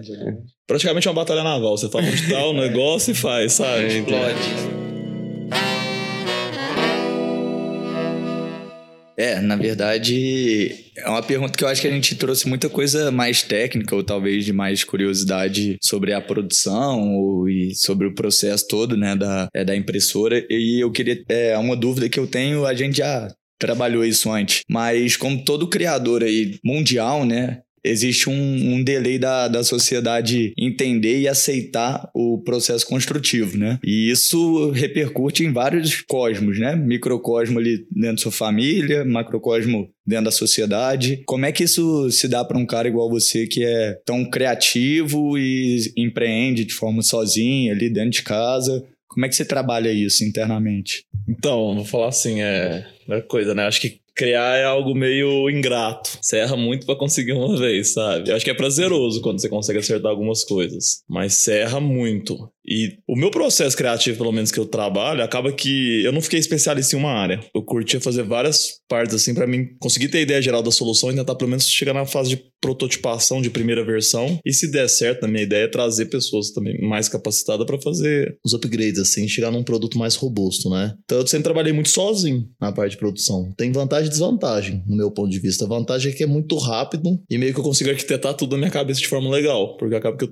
sei lá, sabendo um pouco de programação, um pouco de eletrônica, talvez um pouco de impressora 3D, eu consigo chegar num produto final. Não igual se eu fosse especialista em tudo, mas eu também tenho a vantagem mais rápida de. Como é que eu posso falar assim? Eu preparo a primeira etapa para a segunda, como eu tô preparando as duas, eu já preparo pensando na segunda etapa, entendeu? Não é igual, tipo, por exemplo, arquiteto e engenheiro, que o arquiteto, o arquiteto fala assim: ah, eu quero um, um vão, sei lá, de 50 metros sem. Você fala, pô, se for, sabe, se fosse engenheiro, você nem pensaria, talvez, com essa cabeça. Não tem essa, tipo, eu queria isso e agora vem para isso. Acho que encurta um pouco esse espaço. Mas também te limita, né? Quando a pessoa é especialista, talvez ela tenha mais recursos para fazer em todas as áreas. Mas como a ideia foi sempre criar e inventar, eu acho que é muito importante essa, essa parada de conseguir prototipar rápido. Porque o grande segredo hoje das coisas que inventa é time de desenvolvimento, literalmente. O que dá certo, no fundo, é o que tá na, no momento certo. E a prototipação, o desenvolvimento é muito demorado. Por isso que startup dá tão certo hoje em dia, né? Porque ela tem uma parada que é, que é essa ideia, que é tipo assim, é como se ela fosse uma moto, ela vira para qualquer direção. Não tá dando certo, vou para cá. Eu fail fast. É, não tô dando certo, eu vou para lá. Já as empresas grandes é tipo um bitrem. Ele não vira, faz uma curva rápida, ele não faz uma curva fechada. Tomba. Tem que mover toda aquela coisa pro lado, toda aquela coisa pro outro. Desenvolver sozinho hoje, graças a essas ferramentas, essas coisas, até tipo assim, desde eu acho que programação ficar super acessível. Eletrônica também tem algumas plataformas super interessantes que eu trabalho, por exemplo, Raspberry Pi e Arduino. Arduino é mais uma coisa de, de microcontrolador. A gente fala assim, ele não é tão inteligente, mas ele é forte. Ele sabe mexer com sensor, com atuadores e tal. Raspberry Pi já é microprocessador, já é uma coisa mais potente, assim, mais de, de processar dado, de fazer análise. E são os programas que você usa. Não, isso aí é plataforma de desenvolvimento. Quando eu falo isso, é parte eletrônica mesmo. São plaquinhas. É como se fosse um microcomputador pré-pronto para mim poder pegar um sensor, colocar nele e desen... É que assim, eu mudei um pouco do que eu, tô, do que eu tô falando, né? Como se fosse, por exemplo, eu gosto também muito de criar coisa que às vezes é uma solução eletrônica. Por exemplo, outro projeto que eu estava trabalhando um pouco antes disso, que eu engavetei ele por um tempo, mas eu tô querendo voltar, é um sistema de academia. Qual que era a minha ideia? Eu lembro que eu, quando eu machuquei, eu fui para fazer fisioterapia, e eu comecei a perceber, tipo assim, quanto eu negligenciava o meu treino. O quanto eu mesmo mentia pra mim, sabe? E o quanto, tipo assim, eu ficava cansado também, não era só uma mentira, mas eu ficava meio burro pra contar. Tava cansado, ele tava, tinha que fazer 15, eu não sabia se era 13, mais se era 14 ou se era 12. Eu tava doido pra ser 15, então eu sempre chutava que eu achava que era maior. E eu também comecei a desafiar o cara que, tipo assim, quando ele falava pra mim, faz 15 repetições. 15 repetições de academia não são 15 repetições de academia. Cada repetição é uma repetição. Se você faz a amplitude do jeito certo. Por exemplo, se você malhar, se você fizer 15 repetições rápido, é muito mais fácil do que fazer 15 repetições devagar. Por quê? Porque todo momento devagar, você tá fazendo aquela contra-força da gravidade segurando peso. Então, o, o impulso ali que você precisa aplicar naquela é uma carga de potência, ficar, né? É uma questão de potência. Tipo assim, o trabalho tem a ver com o deslocamento, mas a força que você tem que ficar aplicando, que é o impulso, não. E você tá aplicando aquela força no caso, né? E outra coisa também, será que todo você faz completo? Será que depois você vai reduzindo? O que, que significa essa redução? É. Será que você tá cansado? E será que tá aquela- valendo a pena? Será que o peso tá no lugar certo? Você será que você subir o peso? ajudando ali, né? Exato, você pega, você, pega costas, emba- né? você pega embalo também. É. E a ideia que eu tive nessa época, por exemplo, foi desenvolver um sistema para máquina fechada. Todas essas máquinas fechadas de academia, no final, ela tem o mesmo processo de peso, que é um conjunto de peso vertical. Eu pensei, bom, se eu conseguir analisar uma, eu consigo analisar todas. Se eu sei qual é a máquina que meu sistema tá, eu consigo fazer as compensações necessárias para saber o exercício. Se é uma fase concêntrica, se é uma fase excêntrica, qual é a amplitude que deveria ter pelo tamanho da pessoa e tal, e consigo ter umas ideias do que está acontecendo, né? Eu tô falando isso para chegar no ponto que, que aí o que, que eu preciso para fazer isso? Eu preciso de sensores, e de um sistema que capta essa, essas informações e armazena. Se tem uma, uma carga de processamento alta, eu já vou para um microcontrolador, no microprocessador, que é quase um computador. Às vezes eu posso ter no intermediário um microcontrolador, que já é algo que controla coisas robustas, sabe? Tem um motorzinho que tem que controlar, tem alguma outra coisa. E, por exemplo, nesse caso mesmo, para mim desenvolver isso, eu consegui fazer meu protótipo sozinho. Eu só peguei alguém da área, que era um amigo meu que fazia Educa, ele tinha lá os professores super bem assessorados, e eu comecei a ver que, por exemplo, tinha muita pouca coisa falando daquilo. Inclusive, por exemplo, todos os estudos que você tem na área de, dessas de musculação, você considera que o cara fez o exercício certo. Você não analisa se o exercício está certo ou não. Então, tipo assim, sabe, até os resultados são meio comprometidos por essa falta de análise mesmo de sistema. E aí a impressora de novo 3D me ajudou muito nessa parte, porque eu tinha que fazer uma balancinha que eu colocava. Porque como é que funcionava o meu sistema? Era o seguinte, você chega lá para todo, todo aparelho vertical, como eu tinha um sistema de sensor, eu conseguia saber a posição exata do peso. E com isso aí eu, eu conseguia fazer a leitura no tempo, como é que foi? Eu fazia tipo um gráfico. Com base nessa informação de posição, eu conseguia tirar, eu conseguia eu fiz um algoritmo que conseguia interpretar o que, era série, qual era a sequência, qual era a amplitude média, como é que foi aquele seu exercício, como é que seu movimento tá caindo. É, e a impressora 3D me ajudou muito a fazer as bases. Por exemplo, eu tinha que fazer uma, uma balança para colocar lá embaixo. Na balança são várias cargas de célula que eu ligo no sistema, que eu ligo no Raspberry Pi, que foi no caso o sistema que eu estava usando para fazer esse protótipo. E, cara, era muito difícil eu construir uma balança em impressora 3D, porque eu tinha que colocar o negócio certinho no lugar, o jeito que ele fica, o jeito que ele coloca. Aí, por exemplo, para reconhecer o atleta, eu usei um sistema de RFID, que é de bater cartão e reconhecer. Aí, por exemplo, também tem que fazer a case, colocar no lugar de fora e tal. Antigamente eu não conseguia fazer algo que ficasse pelo menos apresentável. Não precisa ficar bonito, mas pelo menos pra ter a experiência do usuário que eu queria, sabe? Chegar. E aí, eu tô, tô fugindo do que você perguntou, não, é, né? A, a pergunta, traga ela pro, pro pessoal. É, se for tranquilo, né? Mas a gente falou agora ali de fora, né, sobre Newton e quase que ele não publica 90% dos seus textos que tornaram ele Newton para a sociedade. É, eu acho que esse é o grande limiar do, da é, criação. É. Como você convive com esse limiar? Deixa eu acrescentar uns detalhes na é. pergunta do Matheus. Cara, você fez um negócio que para mim na UAI foi Cara, bizarro de bom. Você conseguiu fazer um aplicativo lá, um programa na tele, na, no computador que você acessa um IP lá, você dá um Ctrl C geral no site dos exames e aí ele sai os exames todos bonitinho, ah, passado. Porra, é passar. ele que é fez. Então, cara, tá fora Rodrigo, do ar. Tá fora do tá ar. fora do ar. Vai voltar, a gente precisa. Nossa, exatamente, cara, a gente precisa oh, desse. Isso daí. Voltar, inclusive, eu comecei a ativar, até falei com o Igor, a gente começou a ativar. É. Esse Qual começo é? de mês eu comecei a ativar, ativar ele assim, a voltar a fazer. Quero até colocar mais laboratório, que só tinha um no Pode. começo. E você estava perguntando isso aí. Exatamente, assim, só para ficar mais claro para quem tá, tá escutando, é. é. como se fosse uma página na internet, onde tem um lugar de, É como se fosse um Google Translator, mas em vez de eu traduzir, eu resumo a informação que vem do PDF do exame de laboratório pro médico, porque é o monkey job que o médico tem. Aí vocês podem até falar é, melhor que Basicamente, isso. basicamente. Uns, pelo menos 30 minutos do dia médico, olhando o é, exame e passando o médico é, é, um dos, é um dos profissionais mais caros para a sociedade e a gente passa muito tempo copiando exame. A gente fica vendo no computador para escrever no prontuário, né? Que é uma coisa que idealmente seria, tipo assim, já teria no prontuário automaticamente, né, no mundo ideal. Exatamente, no plantão Então é uma horas. ferramenta que pega os exames que estão lá, que você imprime no check-up, em vez do médico ter que ficar digitando, ele já vem pronto para você direitinho. colocar no prontuário. É, eu acho que isso daí é, é um negócio que eu gostei que você tá identificando na sua fala, velho. É porque a, talvez pela facilidade em, em programar e ter impressora 3D, você tem meio que um os limites são muito mal definidos, tanto na parte digital quanto na parte física, né? Porque você tem realmente uma amplitude criação aí virtualmente infinita, né, cara? Sim, o difícil vira até o foco, saca? Acaba que eu tenho vários projetos que eu abro, que eu começo a gravidar, tem um monte de ideia de tá pra acontecer. Até, tipo assim, a minha vontade muitas vezes é testar o que, que é possível. Até que muitas vezes eu chego, faço o negócio não tá pronto, eu abandono. Não é que eu abandono, assim, mas eu encosto ele e já quero ir pra outro problema. Esse da, da, da Medcop, foi até a, a Bia que me falou desse problema, e ela me falou, tipo assim, eu falei, pô, isso aí não é difícil de resolver. E o que eu pensei foi o que você comentou, por exemplo, a, a hora do médico é cara. A hora do hospital é cara. E era uma época de pandemia também. Eu até pensei, falei, cara, o que, que eu poderia.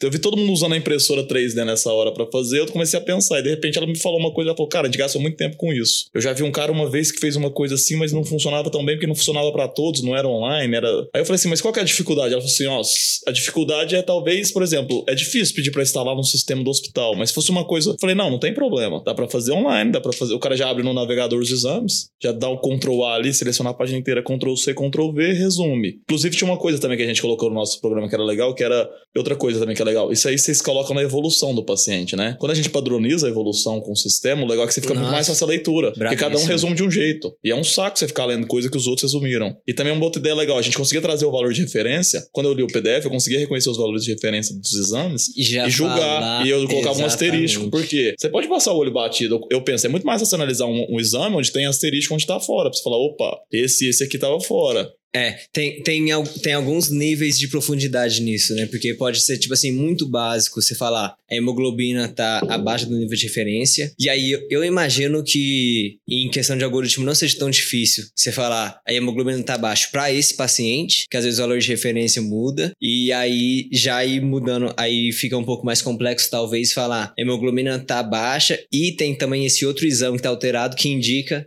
tal coisa. Aí já é quase um aí- raciocínio aí já- clínico, né, velho? Esse era um passo dois que a gente pensava em fazer, que era a sugestão do que pode ser, sabe? Entendi. Não falar o que é, porque a gente não é.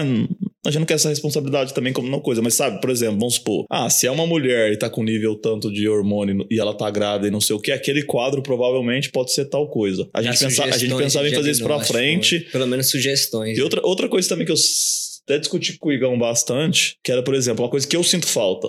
Que talvez que é mais complicado porque usa na parte restrita do dado, não é tão simples como esse. Porque isso aí no final era uma ferramenta onde eu não armazeno dado, eu não guardo dado. Meu único objetivo era dar velocidade pro médico. Na verdade, é tipo assim, eu acho que tem formas de eu monetizar no futuro, talvez com propaganda, com outras coisas, mas a ideia era, tipo assim, uma ferramenta muito simples que eu poderia criar. E o que eu achava mais incrível é que, tipo assim, profissional de alto nível, sabe? Eu consegui acelerar o trabalho de, por exemplo, de um monte de médico form- bem formado pra caralho, ganhando super bem, que gasta um tempão fazendo uma tarefa que pra mim, que sei programar, é banal. burra, né? É, entre burra. aspas, assim, uma, uma tarefa É tipo, você, você mecânica, usar uma né? pessoa cara, inteligente, com valor agregado altíssimo, Exatamente. faltando em hospital agora, porque a Exatamente. verdade é que tem um monte de gente esperando. E é uma coisa que você não pode passar pra outra pessoa, porque é você que tem que escrever a evolução. Infelizmente, não dá pra você deixar um estagiário, porque, tipo assim, envolve alguma coisa. Então, como que a gente pode acelerar esse processo e. É massa, você consegue aumentar o- o- a produção do hospital sem Tempo mexer nele. útil, né, É, cara? Sem mexer É. nele é, é muito barato, entendeu? Eu faço um, sei lá, um algoritmo que tira o monkey job de vocês e eu tô aproveitando o metro quadrado É, do hospital tipo que é assim, caro. É, o tempo em dele. geral é, é, é a diferença do médico atender cinco ou seis pacientes. Que se você for ver, tipo, no hospital inteiro, vai fazer uma diferença bizarra. Faz uma diferença bizarra.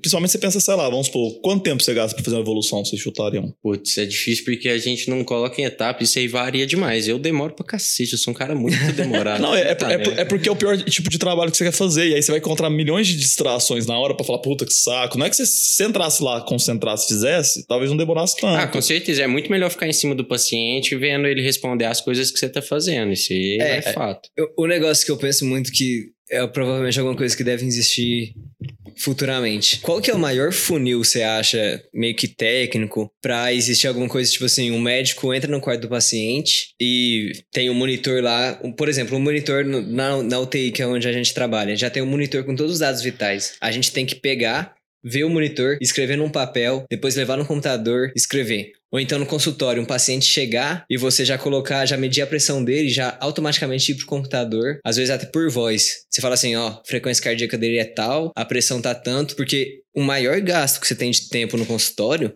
é escrever no prontuário. Não é, tipo, conversando Sim. com o paciente. É o processo. Se você é tivesse, se você tivesse alguma coisa, por exemplo, que capta voz, que hoje é uma, uma tecnologia também que tá bastante avançada de captar voz. Em vez, porque aí você pergunta pro paciente a queixa dele, e ele fala, e aí você tem que ouvir, escrever no prontuário, e aí pensar e fazer o diagnóstico. Qual que é o maior funil que existe para ter alguma coisa que já pega a voz do paciente, já põe no prontuário e já até pensa em hipótese diagnóstica, que também é uma coisa razoavelmente simples. Pelo menos pensar em hipóteses. Sim, então, cara, eu acho que isso já é plausível de acontecer, já deve estar acontecendo, Já pra ser sincero. Já vi algumas coisas que, que sim, que a galera, eu acho que já já tem boa parte rolando isso. É Graças, assim, a gente entrou num momento de learning machine agora, de inteligência artificial de modo geral, É, que é bizarro. É Só pra dar outra informação antes de você falar. Por exemplo, aqui em Uberlândia, uma cidade de médio porte, eu já vi paciente chegar da UAI na UFO, que é a referência da cidade e região, e ter que repetir tomografia, porque o médico não tinha acesso à tomografia que ele fez em outro lugar.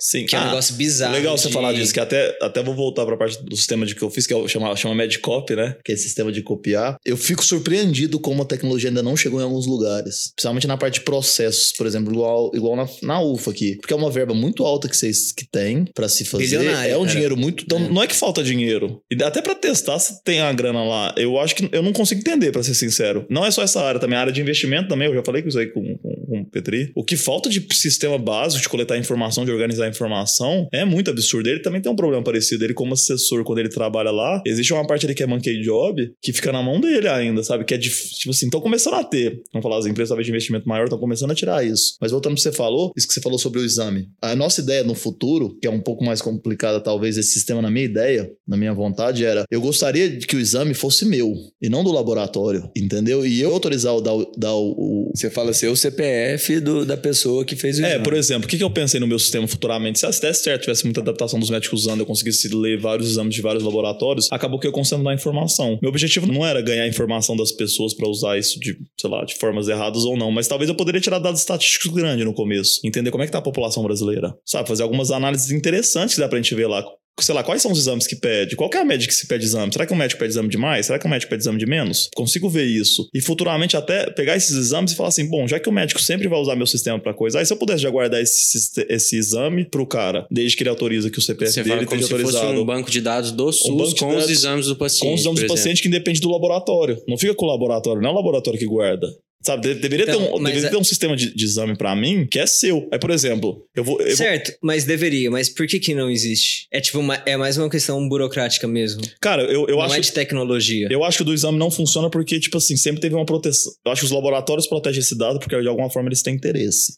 E eles têm medo em Uhum. soltar. Só que o legal da, da minha ferramenta aqui na teoria, porque a minha ferramenta eu conseguiria quebrar isso porque o médico Que tem acesso usa- ao exame. iria usar por vontade própria pelo resumo. E aí eu poderia perguntar pra ele se ele autoriza eu guardar esse, CP esse por exemplo, esse exame no CPF, porque esse, esse usuário já cadastrou o CPF falando que eu que gostaria de ter os exames dele organizado. E aí o que, que é legal, por exemplo, eu vou na sua consulta, por exemplo, eu poderia liberar pra você todos os meus exames cardiológicos. Porque talvez você, você vê meu exame de coração hoje é uma coisa, se você pudesse ver tudo o meu exame de coração e como ele tá hoje é outra coisa. Você sabe o que, que tá acontecendo comigo? É, velho. meu é um coração negócio- tá ruim, mas tá ruim há quanto tempo? É Tá um melhorando negócio há tão quanto tempo? bizarro que o cara tem que ir no médico e levar os exames dele impressos, velho. E se ele não Isso, tiver, nossa, às vezes você tem que repetir Não, é- uma tomografia que é centenas de reais, velho. Não, é tão absurdo, cara. Que essa- eles- É, a vacina Essas a gente empresas- passa isso, né? Você não sabe se vacinou ou não, ele vai lá Exatamente, e repassa aí. cara. É, carta- ca- é, exatamente, carteira de vacinação. Carteira de vacina. Eu já tirei, eu já tomei vacina repetida porque eu não tinha minha carteira, eu não tinha. Eu falei assim, cara, vou, ué, então vou ter que tomar de novo. Talvez eu, eu não tenha guardado da forma certa, sim, mas é um documento meio que,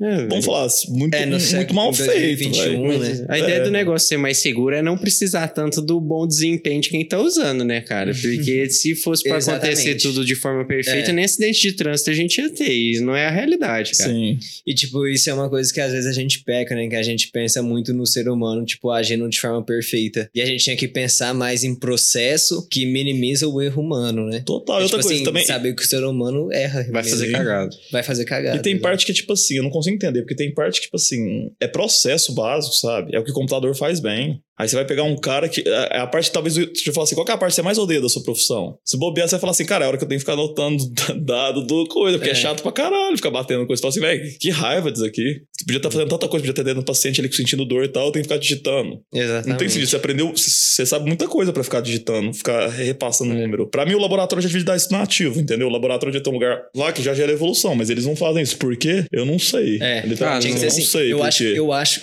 pelo menos na minha experiência antes de fazer medicina, eu acho que o pessoal de fora não tem noção do quanto tempo a gente gasta fazendo isso. Sim. É, Não, é- é cara, que, é tipo, muito Escrevendo coisa. Isso é uma coisa. Quem, quem- normalmente quem tem a solução dos problemas não sabe dos problemas. E essa é a parada, tipo assim, saca? Por exemplo, o cara que vai desenvolver um sistema pra medicina, ele tem que ir no hospital. Ele tem que entender qual que é o fluxo. Não adianta ele ficar na, na sala dele desenvolvendo. Talvez, esse, sei lá, essa galera que faz, talvez desenvolve essa parada de, de exames. Talvez seja um programador, puramente programador. Ele não sabe desse problema. Ele não sabe que você não sabe resolver. Ele fala, Mas- pô, o cara não sabe fazer isso, sabe? Tipo É. assim, às vezes não é um problema pra Não ele. tem como você ter uma solução se você não tem conhecimento do problema, né, cara? Ou talvez também as Mas, empresas também não estão muito interessadas, muitas vezes, sei lá, em perguntar É, o que, que, é- o que, então, que, é o que, que o, porque- paci- o cliente quer. Elas já querem dar Ah. pronto achando que sabe. Às Mano, vezes eu penso mais que o problema é meio que esse protecionismo que você falou, às vezes, do laboratório querer segurar a informação. Porque imagina a UFO, que tem esse hospital gigante, e tem uma faculdade de. Mais de uma faculdade, né? Tem essa faculdade de engenharia da UFO, que são muito grandes em comparação a coisa. Tem a escola de por programação. É relativamente fácil de você pegar um professor da programação, juntar com um professor de medicina que gosta mais dessa área e fazer um sistema muito.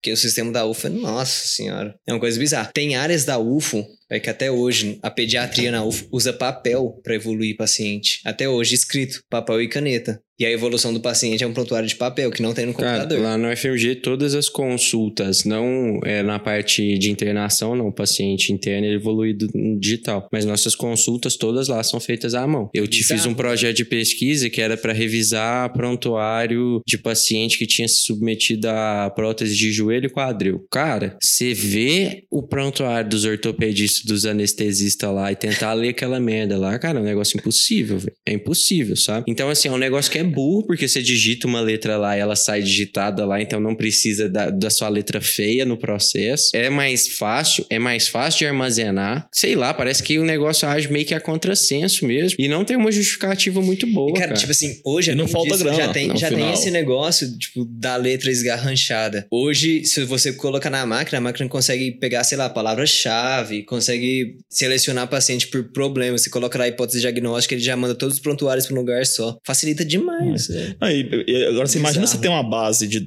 sei lá, de um milhão de exame unificado e você poder analisar isso aí. Sabe, reconhecimento de padrão máquina fazendo é absurdo. Então É você, consegue, absurdo. você consegue enxergar umas coisas e falar assim, cara, olha aqui, parece que todo mundo que fez exame começou a ter isso, isso, isso, de repente virou diabético, por exemplo, sabe? Toda pessoa Então. começou a ter, você começa a achar umas evidências que fica absurdo, porque você começa a organizar real a informação. Agora hoje, você mora em Uberlândia, você faz exame aqui, você mudou de cidade, cadê seu exame? Mas, Rodrigo, É. às vezes, tipo assim, eu, eu já pensei nisso, eu já até conversei isso sobre alguns colegas. Tipo, o que que você acha? Qual que é o impedimento de fazer um negócio desse tipo na UFO? Que existe a faculdade de computação, a faculdade de medicina. Por que que não dá pra fazer? Por que que é- parece que é tão difícil? Cara, eu já estudei, por exemplo, na UF, eu acho que outras instituições federais também devem ter isso. Falta muito essa, essa coisa interdisciplinar, a se aproveitar as coisas e fazendo junto, sabe? Falta demais. Não precisa ir longe, por exemplo. Com certeza. Na UF, cara, fizeram um quebra-mola na UF quando eu estudava lá, que eles erraram um quebra-mola. Como é que você erra um quebra-mola? Cara, lá tem uma puta instituição de área civil. Como é que você erra algo que é tabelar dentro de uma faculdade e gasta uma puta grana? Não. Não sei se tem gente interessada em fazer obra, em refazer obra. Não sei se é. Eu não- realmente eu não sei explicar Cara, o que, que é. eu não sei se é tanta tecnic- burocracia que ninguém quer entrar. Tecnicamente é uma coisa fazível, então. Total. tipo assim, de você total, pegar um professor total. da computação e um professor da Total. medicina e fazer. Eu Total. acredito que é muito mais porque a gente olha de- com um olhar míope de, de quantidade de pessoas. Para todos os médicos formados e até os professores de computação, é, até os 35 anos que estão dispostos a ter uma mudança do- de como ele faz o prontuário, é ínfimo perto dos caras de 35 a 60 que olham para aquilo e falam: Ah, eu tenho uma Não certa resistência. é. é. Isso aí pode dar errado. uma porra. né? Tem uma grande E coisa isso é também que- burro, né? Essa burrice, na verdade, é o parâmetro médio. Porque Sim. é o que você falou da sua avó. é- Hoje é fácil. Você tira a dependência de- do operador, né? Uhum. Então, a- eu acho que essa é a maior função. É muito mais sobre o quanto o cara é limitado para a mudança do que efetivamente o quanto a mudança é capaz de solucionar o problema. né? Uhum. Eu acho que também tem uma parada, cara, que é o seguinte: o Igão, que é meu amigo, que é, que é médico, tava. Até conversei com ele desenvolver. Na verdade, quem me falou desse tema foi a Bia. Que é uma amiga minha. Mas tem uma parada que é muito, muito certa. É o seguinte, a galera não, não fica olhando pro. Não fica procurando problema normalmente. A gente aceita as coisas como elas são e faz. Hum. É muito louco, você não se pergunta, cara, normalmente. Você fala assim, cara, sempre se fez assim na medicina, eu vou fazer. E às vezes, sei lá, você é mó inteligente, você é mó formado e tudo, você simplesmente aceita que algo é assim, ponto final. É assim que funciona e acabou.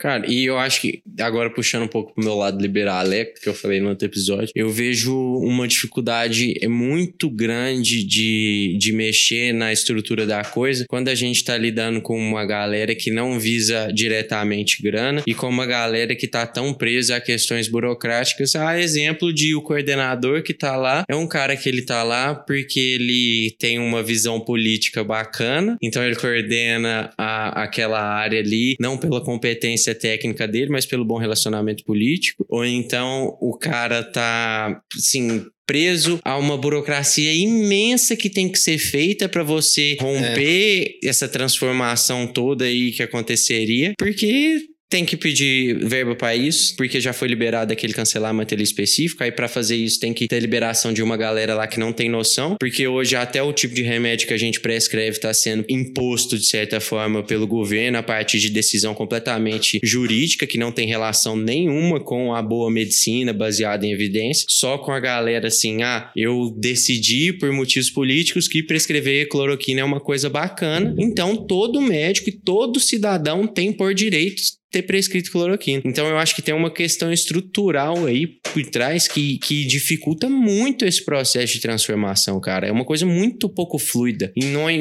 assim, então é muito mais fácil a gente arrumar uma ferramenta, exemplo do seu Medicop aí, que é um site que eu, Henrique, que tô ali evoluindo, um paciente ali, entro no site e coloco, assim como eu uso o Whitebook ou o UpToDate, que são sites aí que tem condutas médicas por conta minha e não relacionada à instituição, do que uma coisa que a gente vai colocar na. Ó, agora a YX vai atender desse jeito, os prontuários delas vão fazer assim. Então eu acho que assim, existe uma, uma estrutura que ela tá voltada para continuar do mesmo jeito, cara. Total. É, total. costumeiro, né, Rodrigão? Você, ao invés de você arrumar uma solução efetiva, você roubar do sistema para poder melhorá-lo, né? É, normalmente são assim, né? Na parte principalmente de, de software, site, essas coisas, você vai ludibriar o sistema ao invés de falar, cara, vocês estão tudo errado, Sim. me abre o sistema que eu vou melhorar para vocês. né? É, o ideal era, tipo assim, dar vontade de chegar e falar assim, cara, o certo era eu chegar, sei lá, no. Check-up. No check-up e vender, pra, tentar falar assim, cara, vamos vender isso aqui e tal. Mas a, a verdade, sei lá, se a ga- a galera parece que não quer tanto. Outra coisa que eu poderia fazer, eu poderia chegar no hospital e falar, vou desenvolver um software pra você. Mas eu sei que vai ser uma baita resistência eu instalar o software que, que vai dar tempo pra ele. Entendeu? Eu posso falar, cara, vai te dar tempo e tal. Isso foi, na verdade, o meu maior desafio quando eu vi essa solução não era resolver ela. Quando me falaram, eu falei, cara, isso aí em computador você faz fácil. Resumir informação, tabular informações, aí não é problema no computador. O difícil é como que eu vou permitir que isso rode na máquina do hospital. Tem uma barreira. Quando eu descobri que tudo já é feito no navegador, eu falei, opa, no navegador eu sou livre. Se eu não tiver bloqueio de IP, que provavelmente não vai ter por não ser rede social nem nada, tranquilo. Outra coisa que eu pensei, eu falei, cara, eu não quero nada de login. Que eu quero que seja uma ferramenta de resumo de evolução para médico, ponto final. O negócio aqui é resumir para o médico, para ele não gastar tempo. Depois, se eu precisar, eu posso monetizar talvez com uma propaganda, mas também elegante, nada daqueles pop-up bombando na cabeça do cara nem nada. Falar assim, bom, ferramenta é boa, é legal, ele não vai se incomodar de ter algum um anúncio ali que talvez, É. um, sei lá, Muitas pessoas estariam interessadas em anunciar É, pra médico. É um certeza. mercado, tipo assim, é uma galera que tem grana, que tá com grana pra gastar normalmente e tal. E ele não se incomodaria de ter uma propaganda tranquila, desde que ele tenha uma ferramenta que funciona, que é assim que funciona É, normalmente. às vezes tem mais funções que seriam cobradas, né? Exatamente. cara? Ou Pode colocar depois, sei lá, uma coisa mais. Pode ser free só pra evolução, e depois se quiser uma análise premium. Sabe que você quer fazer? Quer uma semi-análise do que tá saindo. Ou você quer guardar todos os seus exames dos seus pacientes, porque depois você quer analisar, tipo assim. Outra coisa legal também quando você guarda é, exame é que você poderia também fazer o contrário. Você poderia dar um dashboard pro médico e ele poder ver os pacientes dele. Nessa época de Covid, então, sei lá, vai que você pudesse ter uma análise geral mesmo dos seus pacientes pra dar uma analisada do que, que você tá achando que tá acontecendo com eles de forma geral. Você não tem, você não tem um dashboard onde você consegue analisar vários exames múltiplos. Você tem que olhar exame por exame, organizar na sua cabeça de alguma forma e entender o que tá acontecendo, A sabe? gente tá É, usando o Google Drive, né, cara? O, o Faz dashboard é uma, é uma visão, é um layout para você olhar seus pacientes ali dividido por casinha, né? É, você poder, sei lá, quero, por exemplo, quero saber todos os meus pacientes que fizeram exame cardiológico. Como é que será que é a média da galera de tal idade aqui da região? Sabe, até, até pra você poder, tipo assim, puxar até isso, sei lá, ter uma noção de como é que tá sendo seus pacientes, como é que eles melhoram, como é que eles não melhoram, como é que eles estão. Cara, esse tipo de ferramenta aí que, que ele tira a, a necessidade de ter um raciocínio ativo para uma coisa que ela existe ali de fato no mundo real é uma coisa boa demais, né? Eu lembro que até o psicólogo ele pega muito um pé nesse sentido aí de tipo, ó, como que são os seus gastos? O que, que você faz com seus gastos? Véi, bota nesse aplicativo aqui, esse aplicativo aqui controla tudo bonitinho. Você sabe quais são os seus gastos? Você sabe quanto que você ganha? Sei, mais ou menos. Mas você não vai precisar parar e pensar, oh, será que eu tenho dinheiro? Você abre ali e você vê se você tem dinheiro. E eu acho que pensando nesse sentido aí de conduta médica, cara, hein? sei lá quantas áreas podem se aplicar nisso, né, cara? É um negócio que é viável demais, cara. Pra não falar necessário, né, cara? Nossa E o pior de tudo, a área médica, principalmente a de investimento que eu tinha comentado, é uma área que tem grana, cara. E, e, tipo assim, eu fico pensando, igual, quando eu fiz esse sistema, eu pensei, bom, quem que vai travar meu sistema? Aí eu, eu falei assim, cara, ninguém pode ir contra no final, porque ele é livre. Ele tá na internet, não precisa instalar nada no sistema. Eu, eu acelero o tempo do médico. Eu tiro o pior trampo que ele tem, vamos falar assim, o mais chato ali que ele pode ter. O chefe dele vai adorar, porque ele vai trabalhar naturalmente, ele consegue atender mais pessoas. Pro laboratório Quem poderia não ser tem contra- nenhum drawback também. Quem poderia ser contra é o laboratório, mas a partir daí não, Mas não tem um ponto ele não tem esse poder de falar que, que você não pode resumir a informação, já que ele não te dá resumida.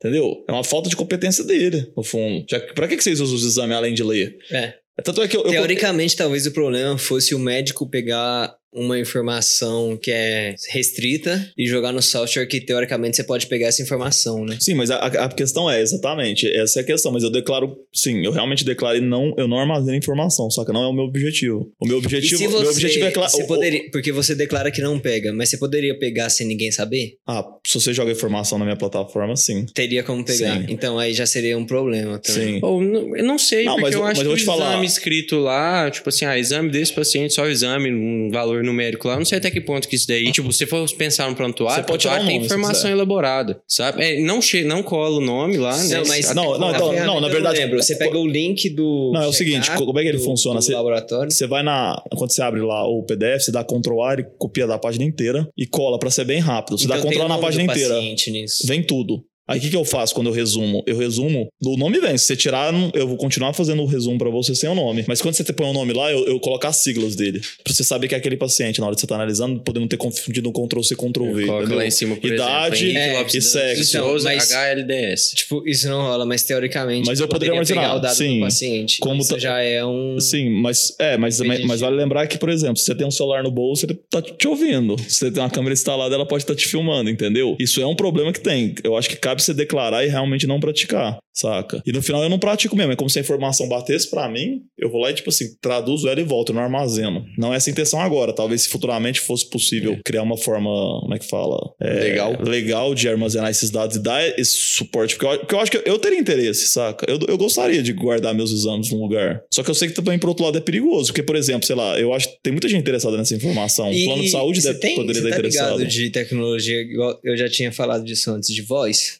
Sim, um pouco. O quão fácil é ter uma, tipo, uma Alexa num consultório que o paciente fala que tá sentindo tal coisa e ela capta e meio que interpreta. Ele fala, tipo assim, sei lá, o médico vai, mede a pressão e fala assim: a pressão deu 160 por 100 e você trouxe o seu mapa aqui que tá várias medidas 160 por 100. Quer dizer, aí o, o próprio Alexa interpreta que você tá, tipo, com uma hipertensão grau 2, que os re- remédios, que é um diagnóstico relativamente fácil, de tratamento relativamente fácil, que é, sei lá, o enalapril hidroclorotiazida, e aí ela meio que já te dá isso num relatório e já deixa a receita pronta pra você dar pro paciente. Então, assim, Às vezes É, até é, configurável, resumindo. né? Você fala, ó, o paciente tem isso, eu quero que prescreva É, isso. resumindo, o médico fala assim, ó, sua pressão tá 160 por 100. Aí o computador vê isso e fala, então é uma hipertensão grau 2. Ele só vê que você falou 160 por 100. E o computador vê que é uma hipertensão grau 2, que você pode tratar com dois remédios, que são esse e esse, e já deixa a receita pronta pra você imprimir e carimbar. O quão possível seria isso hoje? Qual seria, Cara, eu, talvez... eu acho que é totalmente factível. Não, o YouTube hoje E faz isso, né? Você tem legenda já Sim. dinâmica, né? Sim, totalmente factíveis aí. O que eu- inclusive, eu aposto muito que na medicina, quando você chega no hospital, sabe quando você chega no hospital eles fazem, não como é que chama? Que é tipo aquela primeira análise que a galera. Tipo, Triagem. A triagem. Eu acredito que a triagem vai ser toda automatizada. Porque faz muito mais sentido, saca? Você pegar uma máquina lá que, sei lá, que você põe um braço, ela mede sua pressão, sei lá o que, sei lá o que. Talvez hoje em dia ela pode fazer facilmente perguntas e conseguir te entender. A gente conseguiu avançar muito em duas coisas, que é reconhecimento de voz, de palavra, de, de frase, e de imagem com o Learning Machine nos últimos tempos. Oh, Isso é o é grande bem já. boom que vai dar. Eu até falo, tipo assim, a galera não- que não acompanha tanto empresa de tecnologia, se você analisar as empresas de tecnologia, sei lá, vamos falar assim, chutarei talvez de 2000, vamos falar, sei lá, 2012, 2010 pra frente, até 2020 mais ou menos, elas eram um passo pro mobile, sabe? Que era tudo ficar fácil, tudo ficar num clique, tudo ficar rápido. É, quantas coisas que era só fazer no computador, de uma forma chata, hoje você faz muito fácil no celular. Cara, compra online. Compra online, banco. Compra online é bizarro. A banco, nossa. banco facilitou demais, ficou simples, sabe, aquela parada. E agora essas empresas, agora não, vamos supor, 2018, eu chutaria aqui, tentando lembrar. As empresas de- deu essa mudada pro Learning Machine. É, quanto que o Magazine Luiza virou o que é? Desde 2017, né? É, e aí tá a cabeça Mas, um você- cara mas, novo. mas, por exemplo, você pega essas as empresas, tipo assim, da vida Google, sei lá o que, eles saíram da diretriz de mobile, agora a diretriz é inteligência artificial. E qual que é a parada de inteligência artificial? Por exemplo, se a gente teve os iPads, os- o touch, vamos falar, o touch trouxe o mobile, veio o touch e o mobile junto, essa ideia de clique com o dedo nas coisas muito mais simples. Agora a gente vai vir pra parada que é, não sei se você precisa mais clicar. Agora você pode simplesmente falar ou ela vai interpretar o que ela tá É, vendo. o Elon Musk. É uma próxima revolução. Eu vi É, esses dias um macaquinho é jogando.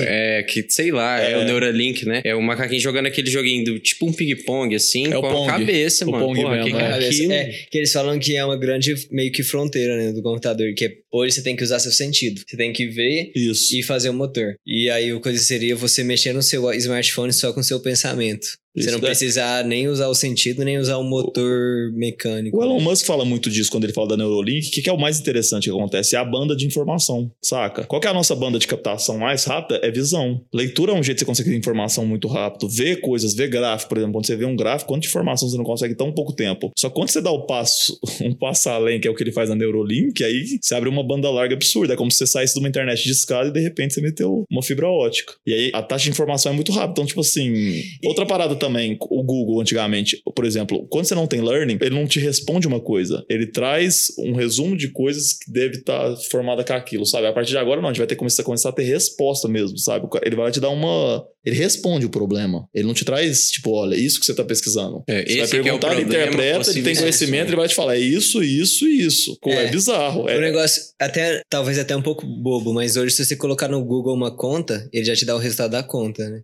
Sim. É- Véi, você já viu o Google Lens? Google Lens é uma coisa bizarra, velho. Google Lens é um aplicativo que você baixa, você aponta ele pra um pássaro, pra um modelo de óculos, te uma cerveja, pra um aparelho. Ele te mostra exatamente qual é a espécie, qual é o modelo, onde que dá pra comprar. Então, a partir de uma leitura ali gráfica, 100% gráfico, ele é um aplicativo tipo, baseado na câmera, ele já fala assim, ó, essa é a espécie tal, vive em tal lugar, faz não sei o quê. Oh, e rapidão, dando uma viajada, já que tem um cara da pro- meio da programação aqui, que a gente tava falando esse negócio da Neuralink. Existiu aquele conto do Isaac Asimov que ele que todo mundo é meio que uma coisa de computador. E se você tirar, se você pensar que hoje a gente vive muito pelo smartphone, e se você tira essa interface de ter que ter a visão e o motor, e você consegue pelo seu cérebro já coisar um smartphone, a gente tá meio que a um passo, tipo, da gente ser uma Realidade virtual. ideia eletrônica. Tipo assim, eu posso ser uma pessoa que vive totalmente eletrônico. total. Tipo, você já pensou A nisso? gente já é, no Tipo, fundo. A gente é eletrônico no final. Essa é a parada. Só que a gente roda num, num sistema orgânico, não num sistema de silício. Mas a gente é. A Neurolink, por exemplo, eu acredito que, cara, talvez a gente possa fazer o upload mesmo, sabe? Subir do. Consciência. é, sair do orgânico e ir pro coisa. Porque.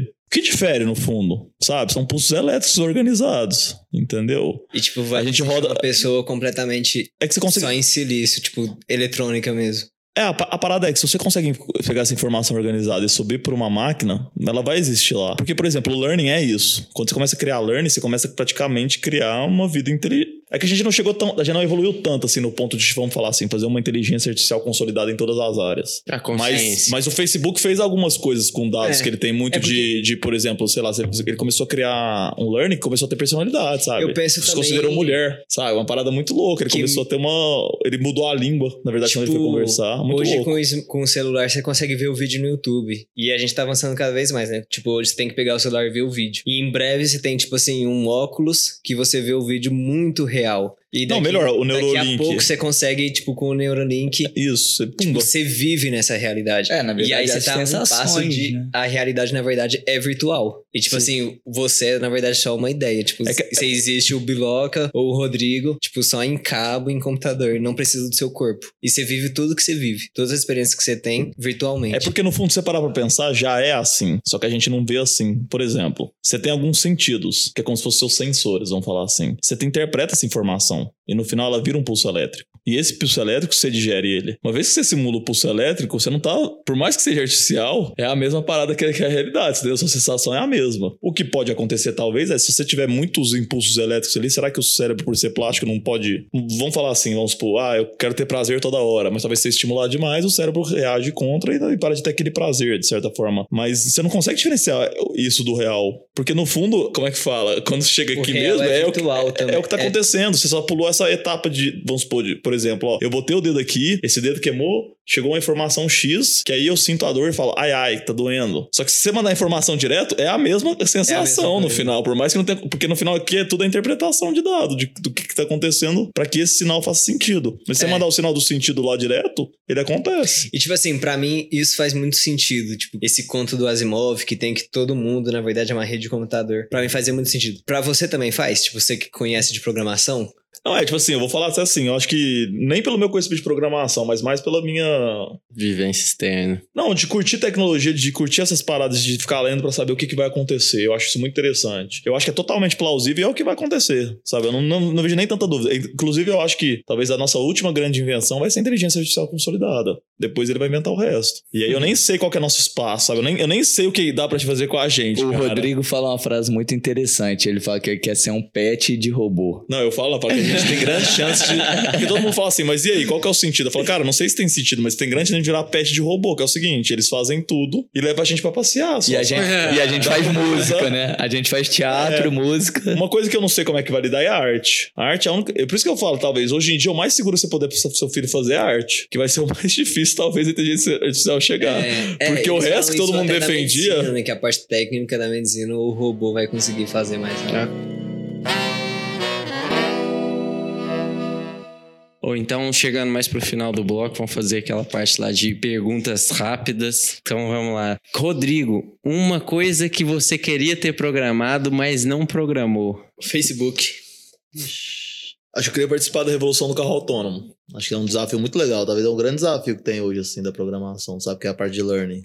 Gostaria de participar disso. Se fosse na área de programação, acho que é a coisa mais quente do momento que tem. Um carro que dirige sem você dirigir. É, eu acho que não, não dá pra pessoa fazer sozinha, mas participar do desenvolvimento dessa, dessa parte do carro autônomo mesmo, sabe? Que é o algoritmo de trabalho com reconhecimento de imagem, né? De posição e tal. Eu acho talvez a coisa mais quente que se tem hoje, assim, né? Pra sair. Gostei. Um cientista que você se espelha. Cara, eu vou falar que eu me espelho porque o cara é absurdo, né? Mas, tipo assim. Eu acho que o cientista mais importante de todos os tempos é Newton, vou falar pra humanidade. Mas um cara que, que eu acho assim, impressionante o que ele fez é o Tesla. Eu acho que se hoje a gente tá na- no momento que a gente tá, é graças. A, a gente vive a patente dele, sabe? Talvez a gente tá mudando de revolução agora com essas coisas novas que estão chegando, mas a gente vive praticamente o mundo que o cara imaginou na mente dele, saca?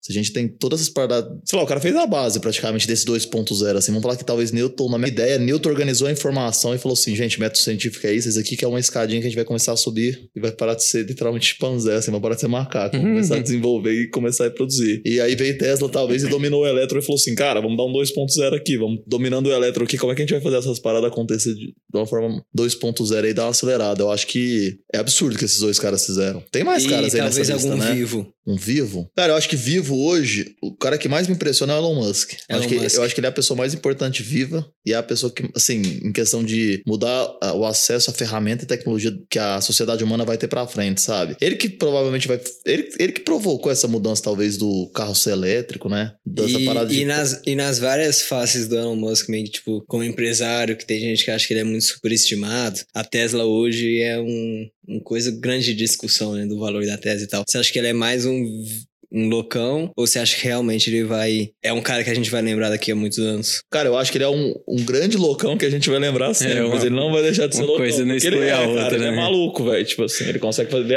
Ah, ele tá no futuro, não adianta. E outra coisa, o que eu acho massa é porque, tipo assim, nesses últimos tempos, esses grandes. Vamos falar, esses grandes caras de tecnologia.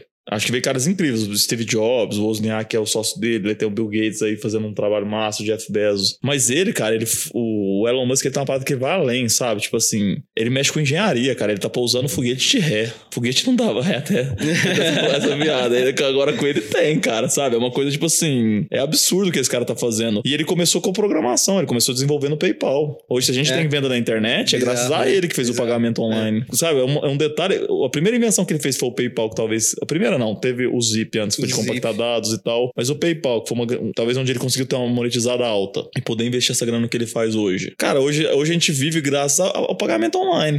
Né? Se tem a Amazon do tamanho que ela é, graças a um pagamento online, é graças ao que o cara fez naquela época, né? E isso aí com programação. De repente o cara vem para o carro tecno, é, carro auto. Duas coisas que você não investiria na época que ele começou, quando ele vende o, o PayPal, é carro elétrico e foguete. Ninguém nunca pensava em desenvolver disso, porque era coisa que não dava certo, porque as grandes construtoras não querem sair do petróleo, tem interesse É, basicamente só existia coisa nacional, assim, né? Coisa de governo, né? Tipo NASA, o programa Sim, russo em, e em ele... coisa de espaço também, você nunca se pensou em fazer privado realmente valer a pena, assim, de uma forma como ele pensa, né? Como ele traz. Mas você vê que também, no fundo, é uma vontade do cara. É, ele tá dando uma forma de monetizar a vontade que ele tem de fazer. É, e ele tem um propósito muito bem definido de levar a humanidade para outros planetas. Você acha que vai existir nesse século? Talvez uma, uma opinião um pouco mais informada. Cara, eu. Você acha que nesse século Ah, tem Então, é que eu vou falar assim, eu sou meio que um entusiasta de tecnologia, então eu acredito que as coisas vão chegar mais cedo. E Nessa década ele vai falar. É, E principalmente quando- 2029. E principalmente quando tem o Elon Musk envolvido, cara. Eu acho que ele é um cara que ele entrega, saca? Ele entrega. Tanto é que assim, eu já discuti com meus amigos muitas vezes sobre, até ter amigo meu que é investidor, inclusive o Petri e outros, sobre, por exemplo, se você analisar a Tesla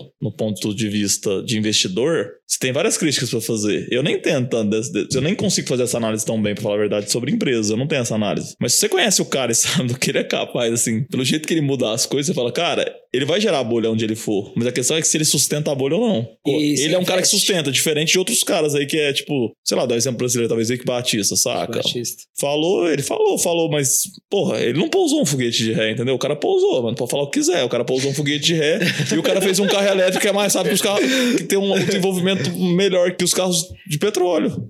E você investe? Não, Não investe. não, mas se eu, se eu fosse. Se você fosse investir, você investiria seu dinheiro na Tesla hoje. Cara, se- é, é que eu, eu não sei se hoje é o melhor momento de entrar, saca? Entendeu? Talvez já viram essas coisas. Mas com certeza eu investiria Você em Elon Musk. que o Elon Musk vai continuar entregando? É, a não ser que ele morra. Então, se você, sei lá, acho que eu investi uma parte do meu dinheiro, saca? Se ele morrer, eu ganho alguma coisa, ou se ele vai entregar. o seguro do Elon Musk. você investiria. É porque não é por acaso, cara, quando você pega esses caras. Você vai ver a história do cara, o cara é genial há muito tempo. Né, com- Há muito tempo ele tá fazendo até- coisa. é, mas fazendo um parênteses aqui, eu tava em Curitiba uma vez do nada. Isso foi em 2015 pra 2016, tipo, no final do, de 2015. E eu parei numa livraria. Fazia muito tempo, cara, muito tempo que eu não comprava um livro em livraria. Que eu sempre compro na internet. E aí tinha a capa do livro do Elon Musk, aquela coisa do. a biografia dele. E eu parei pra ler na livraria. E aí eu levei o livro, porque bizarro a- o começo do livro dele. Não conhecia o Elon Musk na época ainda. Bizarro aquele cara. Curto muito também. Não, é bizarro as coisas que ele tá fazendo, saca? É bizarro mesmo, tipo assim. E é a nível de, de patente mesmo, sabe? O cara tá construindo uma equipe foda. Outra coisa também, ele traz gente. Ah, se você, por exemplo, igual eu curto muito engenharia, cara. Hoje em dia, se você for ver, o que que acontece? O, o mercado financeiro e o mercado de tecnologia rouba todas as mentes, praticamente hoje, saca? Todos os gênios, praticamente, vai pra uma dessas duas áreas. E aí ele abriu uma porta nova, que é engenharia Mesmo, saca? Vocês querem trabalhar com. Você quer, você quer ter um emprego massa né, com engenharia? Olha, tem a Tesla, tem a SpaceX fazendo coisa. E por um tempo parece que não tinha, sabe? Parece que ou você trabalhava no Google, ou você trabalhava nessa empresa de tecnologia, ou você ia pra Wall Street, sabe? Então acho que sim, ele, ele abriu um leque aí de revolução. A gente- Talvez a gente vai pra. Ele talvez vai fazer o 3.0, assim, nós vamos falar assim. Hum. Ele vai colocar essa parada de ser totalmente elétrico, mesmo sair do petróleo. Talvez ele é o cara que tá realmente fazendo a gente ter essa movimentação, a parte autônomo. É, Todas as coisas que ele tá envolvido Bravo. é interessantíssimo, desde a OpenAI, que é a coisa de inteligência artificial, o É. Neurolink. Cara, tudo que ele faz é, é- é massa, assim, né? O tubo, né? The, The também, Company. The né? Boring Company. É muito interessante. Eu acho que ele é massa, por quê? Porque ele tem uma formação que é a mais incrível de todas, sabe? Que é ser físico de um cara de business. Então é como se ele, tipo assim. Ele sempre falou, ele, ele usa o background físico dele pra resolver as coisas, que é uma coisa muito, tipo assim, ou é certo ou não é. Não tem muito espaço pra opinião ou não. A gente vem aqui, faz e testa. E ao mesmo tempo ele tem noção de mercado. Ele não é um inventor, simplesmente como eram os antigos. Quando você olha, tipo, ah, não tô nem comparando, assim, que eu acho que é outro momento, é outra coisa, mas, por exemplo, o Tesla, ele é um cara incrível de invenção. Mas ele talvez não sabia se vender tão bem, né? É. Ele nunca foi, seria o cara mais rico do mundo, outro, provavelmente. Outro negócio Tá que eu vi no. que tinha o Elon Musk, isso é bem visível. E só que aí, tipo, o Bill Gates, que pra mim passava a impressão de ser um nerd, um nerdzão, mas aí depois eu fui ver que realmente não era. E são caras que arriscam demais, né? Os caras têm muita, tipo, tipo, o Elon Musk de pegar o dinheiro dele todo do PayPal e colocar na Tesla na SpaceX. Os caras realmente, desde o começo. E o, o Bill Gates também, tipo, tava lá na, em Harvard e começou a montar a Microsoft e largou tudo pra fazer um negócio. São os caras que, tipo, estão afim de apostar alto. Não, né? 100%. E Pra fazer alguma que coisa grande. Eles acreditam mesmo, assim, né? É uma coisa que eles fazem também pra eles, é o que eles querem ver. O Elon Musk mesmo, ele, você leu o livro, você, você deve ter visto lá ou viu alguma biografia dele. Ele chegou aí pra Rússia comprar foguete com a grana que ele vendeu do PayPal. Ele é comprar foguete russo, tá É, ligado? tipo ele assim, chegou aí lá. Negociar porque- com o governo russo, né? E, qual- cara? qual que era a Tipo, meta dele? A meta dele era só conseguir mandar um, um sistema com vida, tipo, tipo uma estufa que carregaria vida, pra levar pra Marte pra mostrar que é plausível de ficar, pra gerar uma comoção do público, pra aumentar o orçamento da NASA, pra NASA começar a investir porque ele gostaria de ver as pessoas em outro planeta. Ele acredita na, na ideia de. Espécie multiplanetária, né? Que é uma forma até de defender. E fora que assim, faz todo sentido, cara. Tipo assim, se a gente saiu da, sei lá, da Europa pra vir pra América, Talvez o próximo passo é a gente ir pra É, Marte mesmo, brabo, pros outros lugares. brabo. E fora, imagina que legal você experimentar outra gravidade. Sei lá, é uma coisa que a gente não tem noção do que é, né? Você acha do- muito legal quando você vai, sei lá, Saltar de paraquedas. Pra Chapada dos Veadeiros, no Vale da Lua, imagina você ir pra Lua É. mesmo, sacou? Que é, é assim, é difícil achar alguma coisa igual a Terra. E também outra parada legal que eu acho que quando a gente sai da Terra, a gente valoriza mais ela, saca? A gente vai conseguir ver talvez a gente como uma coisa mais unificada, sabe? A gente vai dar esse valor diferente. O Carl Sagan fala muito isso. Por exemplo, a Voyager, que é aquela nave espacial que foi mais longe, que saiu do sistema solar e tudo. Ele virou ela pra tirar uma foto da Terra no meio da viagem. e Aquela comprometeu a câmera. Dot. É, tem esse Nossa livro. senhora. E ele comprometeu bizarro. até a câmera quando ele foi fazer isso, mas ele falou da importância de fazer isso, que era pra gente ver quanto é pequeno, o quanto é, quanto é delicado. Talvez a gente deveria se unir aqui, não se brigar, Você sabe? Tem tanta coisa pra gente conhece fazer pra fora, a gente não deveria estar brigando pelos recursos aqui dentro. Ele fala da A gente tá se significância Você da conhece, insignificância, né? Exato. Tem, um vídeo no YouTube, é um vídeo curtinho, vai de Não 5 conheço. minutos, chama The Blue Dot, que é o pequeno ponto azul que ele fala. É, então, isso aí na Que é um exemplo grande do Carl Sagan como o gigante cientista que ele é, o tanto que ele tinha essa coisa humana, velho, que é bizarro. É muito legal. o Carl Sagan é Carl Sagan. bizarro, né, velho? Esse livro é muito legal, exatamente. A- o Ponto Pálido Azul é um livro super legal e tem algumas citações, tem até uns vídeos, uns cortes que falam umas coisas muito legais. Ele fala assim: tá vendo esse ponto? Ele tirou uma foto, velho, um pontinho de nada, assim, de longe. Fala assim: todos os heróis.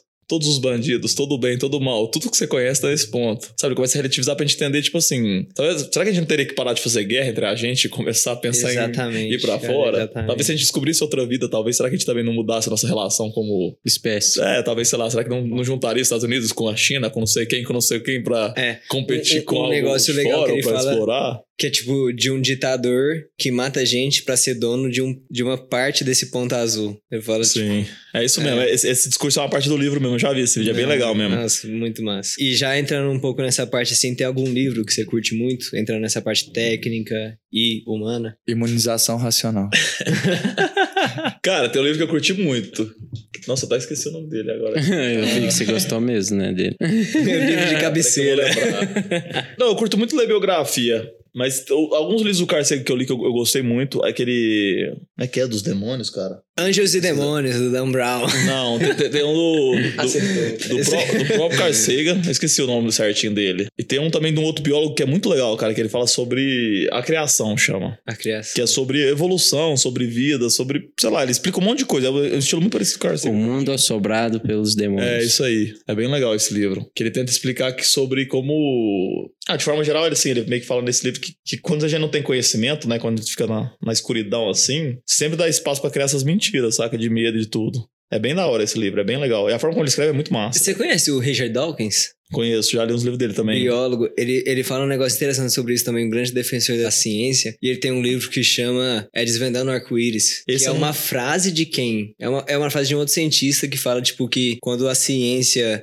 desvendou o arco-íris, que na verdade é só a luz passando pelo prisma e tal. Tipo, meio que tirava a magia da ciência. E ele defende que, na verdade, a ciência aumenta a magia. a beleza do arco-íris. Sim. Tipo, que você entender o que tá rolando por trás aumenta a beleza. Muito massa também. Também nessa pegada, tipo, do Carl Sagan, de unir a humanidade com ciência. Não, total. Ele. Essa pegada é muito interessante mesmo. É que, tipo assim, se você entende a ciência realmente como ela é, cara, ela é mais bonita que qualquer história que possam te contar sobre, sabe, É, sobre qualquer coisa, é. porque Eu acho é magnífico como funciona mesmo. É, o próprio Nayo que a gente estava falando, ele fala muito sobre isso, né? A morte, às vezes, ela é vista de uma forma grosseira, mas para ele nada mais bonito que você poder viver esse pequeno momento de 70, 80 anos. Você não precisa ser eterno, né? Sim, Você precisa total. viver os 80 anos. Talvez é isso que faça graça, né? é, isso que faça essa é graça, graça. Do, do- de É- estar vivo, né? É mais, é mais lindo que a própria metafísica, né? Exatamente. Você tem religião? Não, não tenho. Acredita em alguma coisa? Cara, eu acredito talvez que a gente possa estar vendo uma simulação. Você acredita. Matheus? Você tem religião? Não, não tem religião. Beloca. Eu sou cristão. E você? Eu também não tenho. Assim, eu não, eu não vejo nenhuma evidência. Eu perdi interesse, pra, pra, sinceramente, saber se tem alguma coisa ou não. Mas eu não vejo nenhuma evidência que mostre claramente. Mas não duvido. Por exemplo, mas tem até umas galera que começando a falar muito. Se a gente vê numa simulação, eu acho que seria plausível. Porque a partir do momento que a gente consegue criar inteligência artificial a gente vê que é possível, não que a gente tenha criado ainda uma completa, você começa a pensar, bom, se a gente consegue criar um- uma coisa inteligente daqui pra frente, por que, que já não pode ter criado e a gente pode estar vivendo isso? Eu acho interessante quando eu- vi o Marcelo Gleiser falando, né, um, um cientista aqui brasileiro, que ele fala sobre a, a questão da ilha do conhecimento, né? Quanto mais você amplia a sua ilha de conhecimento, quanto mais você detém conhecimento mesmo para falar de áreas, mais aumenta o seu mar em volta, né? Então, na verdade, você se torna mais ignorante. Então, quando eu falo que eu não tenho uma religião, é simples e puramente porque eu não consegui acessar mais coisas, e não é pelo ceticismo franco, né? Ele é mais porque eu não consigo é, ser esclarecido sobre outras coisas que eu não pude trabalhar. Eu acho que é, é um pouco isso, né? Acho que a gente vive um pouco disso, né? Não, total. E também eu acho, tipo assim. É que, por exemplo, eu acho que tem uma cobrança muito, por exemplo, quem tem que provar que uma coisa existe ou que ela é real é quem fala dela, né? Por exemplo, sei lá, vamos falar assim, só, só existe ateu porque tem religião. Não teria ateu se não tivesse religião. É, Entendeu? Então é uma parada Sim. que, tipo assim, muita gente fala assim: ah, mas você não consegue provar que se não existe. É que normalmente tem que provar é que as coisas existem, isso é um ponto. É, né? Galileu demorou muito tempo, né, pra, pra, pra entrar no. Mas agora sim, a gente consegue provar tudo? Não. A gente consegue analisar tudo? Acho que não. Com certeza. E um filme, Rodrigão? Eu acho que o filme que eu mais curti do- que eu assisti dos últimos tempos é o Ray Charles, velho. Curti pra caralho, curti bastante é, biografia. Você acha ele muito bem feito, eu gosto muito do som também. Trilha sonora massa. Curti pra caralho. você já curtia essa coisa de instrumento porque você tinha falado que você não era muito ligado? Cara, eu sempre gostei muito de música, mas nunca como tocando, como músico, produzindo, não sei tocar nada, sou péssimo, na verdade. Uhum. Acho que sou desafinado e tudo, mas sempre curti muito essa parada de música. E foi um filme que eu achei muito massa, não, não sei nem explicar por quê. Acho que foi muito completo, assim, a história E dele seja- é muito massa, né? Você já curtia o Ray Charles antes? Já curtia, mas aí eu conheci mais ainda, sabe quando você conhece o lado B do cara, Sei assim, demais, começa... Eu, o, tipo, eu, o meu artista preferido, que até é uma coisa, tipo, pessoal mesmo, tipo, de levar pra vida o estilo de vida do cara e tal, é o Cazuza, que eu conheci em 2004, tinha 9 anos, com um filme. O filme Então, dele foi talvez também. é a melhor biografia brasileira, cara. Eu falo de, de, de Ô, o música, é Daniel muito de Oliveira naquele filme é bizarro. Ô, eu né? gosto vi esse filme, muito. velho. É Não, muito. Por exemplo, muito bom, bizarro. Eu sou fã do Tim Maia, gosto pra caralho como música, mas não acho que o filme dele foi tão bem feito. Acho que é legal o filme, mas poderia ser muito melhor. Do Cazuza me surpreendeu. O Cazuza, o filme é muito legal, muito É, bem feito. Muito cara. bem feito. E o Daniel de Oliveira é um cara muito massa que eu só fui conhecer por causa desse filme, velho. Tem um. O filho dele chama Raul. E tem um documentário do Raul que tem a parte do Daniel de Oliveira, que o filho dele chama Raul. E ele fala que desde pequenininho ele ensinou pro filho dele, que é uma coisa que o Raul falava, que o nome dele era um ha de susto e um uivo de lobo. daí. E ele falava que, o, que ele ensinou pro filho dele a falar que o nome dele era. Uh! muito bacana. É isso, é o nosso legal do Rodrigo, é, é principalmente com brasilidade, né? Eu acho que você é bem envolvido com a música brasileira também. Você trazer o Ray Charles como um grande filme é um negócio que te, te sobrepõe, né? Te- Então, assim, assim, igual, por exemplo, Cazuza é um filme que eu gostei muito. É que não sei porquê, mas Ray Charles me chamou muita atenção, cara. Muito bem feito o filme. Sei lá, talvez por o cara ser cego, ter a necessidade de ter que ir lá. Ele se envolver também com. É muito legal ter aquela história dele ser expulso da Georgia, ele não querer tocar lá porque não tinha um negro no, Nossa, brabo. no né? lugar e de repente ele volta e faz o hino da Georgia dele. É muito louco a história. E ele é um baita do músico, né? É. Ah, com certeza. O- é, esse aí é um negócio bizarro, né, da história dos Estados Unidos, é de tanto o quanto é recente, né, essa história do apartheid, do, do negócio negro, né, cara? Que é um negócio de, sei lá, hoje em dia, 60 anos atrás. É, Muito muito, muito pouco tempo. E eu acho que música, arte em geral, eu falei isso outras vezes aqui no podcast, mas tem muito esse negócio, às vezes, de mexer com a gente de um jeito que a gente não entende tão bem, né? Então eu gosto desse jeito que você fala assim, sei lá, velho. O filme do Ray Charles, ele mexeu comigo de alguma forma que. Que eu não sei É. porquê. É, eu não sei especificar bem aqui. O filme do Cazuza foi muito bom também. Eu é gosto das que- músicas do Cazuza, mas esse filme, ele falou comigo de alguma É. forma ali. É o que sai do técnico do robô, né? Exatamente. É, a parte da humanidade coisa da que coisa. você não vai poder repercutir em curto prazo talvez seja isso, né? A arte. Sim, É. eu, eu acredito, talvez, que a área mais segura que você tenha contra É. as tecnologias seja arte, porque a arte é de humano para humano, entendeu? Talvez o esporte também, porque o esporte, por exemplo, você não quer ver um robô humanoide correndo rápido. É. Você fala, ah, tá bom, ele é um robô, você desconsidera É, tipo um qualquer carro, coisa. né? Agora, quando você vê um cara que é feito de carne e osso igual, você fala assim, caralho, mano. O cara Bolt correndo, você fala, caralho, isso. mano, É. o cara bateu 45 km por hora, ele é igual eu, do caralho. Agora, se eu fizer um robô que anda igual o bípede, de aí, 60 km, você fala assim, é, é. foda-se, mas é um robô. Você até entra num. Tipo assim, que isso é uma coisa muito fácil de se distinguir, né? Mas isso rolou na natação, dos super suits lá de natação, que a galera começou a sempre nadar muito mais rápido, porque eles usavam uma roupa que era muito especializada, que começa a ficar a fronteira mais. menos nítida entre o que é, tipo, uma coisa muito artificial, uma coisa É. mais humana, né? E Até falou. no esporte tá rolando isso. Com certeza. Você falou de música. Música que você curte. Que eu curto de música, cara, igual, tem alguns estilos que eu curto, mas principalmente cantores, eu acho. Talvez boa parte do tempo eu tô escutando. Enquanto você ouve pouca música instrumental. Cara, eu escuto também. Eu gosto bastante, tipo assim, tem umas bandas de ska que eu escuto. Principalmente agora quando eu comecei a desenvolver paleta, eu comecei a prestar atenção mais em sax e trompete, trombone, assim, essas coisas, metais de modo geral. Mas o que eu gosto mesmo de você falar assim, cara, pra mim, talvez meus favoritos é Bob Marley, Tim Maia. Gosto muito de, de rock também, Led Zeppelin, Pink Floyd. Eu, eu gosto, sim, de modo geral eu gosto bastante. Eu não gosto tanto de música mainstream, normalmente, que talvez seja pop, sertanejo, não me agrada tanto. pagode que não é tanto pro lado do samba também Eu acho que não. Mas o Michael Jackson tem um lugar no seu coração, né? Mas é porque, tipo assim, ele é o cara que. não, ele é muito bom porque pra mim ele é o cara que, tipo assim. Criou o ele, é, pop, ele, né? ele- ele é um master mesmo, né? Então, tipo assim, até ele no pop ele faz uma coisa incrível. Saca? É. Mas ele é um exemplo de pop que dá pra fazer. Bruno Outra Mars. pessoa, por exemplo, uma pessoa que se, por exemplo, a Lady Gaga. Eu nunca escutei ela, nunca vi ela. Quando eu vi ela gravando com o Tony Bennett, uma música mais clássica zona, É bonito cara, de ver, né? ela canta pra caralho. Eu comecei a falar assim, sabe? Eu até virei fã dela, mas eu não curto o trabalho que ela tem no, no pop tanto, assim, não me agrada tanto. E Sabe? você curte muito Michael Jackson? Curto bastante. Assim, eu curto bastante. Eu acho que ele foi uma. Ele é impressionante, porque pra mim ele, é- ele tem uma coisa que é o seguinte: parece desde os quatro anos ele sabe cantar. Do Uhum. nível que ninguém sabia, sabe? Ele não mudou. Tipo, é tipo o Ronaldinho Gaúcho quando joga. Você vê ele desde moleque, quando velho, ele faz ele fazia a mesma coisa, ele já sabia fazer tudo, saca? Só tava fazendo com gente mais velha depois, mas ele já sabia fazer tudo. E o Michael Jackson fez a mesma coisa. Nunca vi uma criança conseguir fazer a performance que ele faz desde criança. É absurdo. E o Bruno Mars? Eu acho que ele- faz essa coisa, esse Cara, paralelo com o Michael Jackson. Eu acho que ele é muito. Assim, eu acho que ele é um cara que eu gosto bastante, pra falar a verdade, sim. Talvez ele tá mais pro pop aí, né? Ele é, seria pop, não? Ah, com certeza, velho, né? É, pô, pra mim ele é bem parecido com o Michael Jackson, velho. É, ele é bem parecido, eu também acho. Ele tem meio que assim, uma pegada bem parecida. Eu gosto, eu gosto do som dele, pra falar a verdade. Eu acho que ele- mas é, é que ele,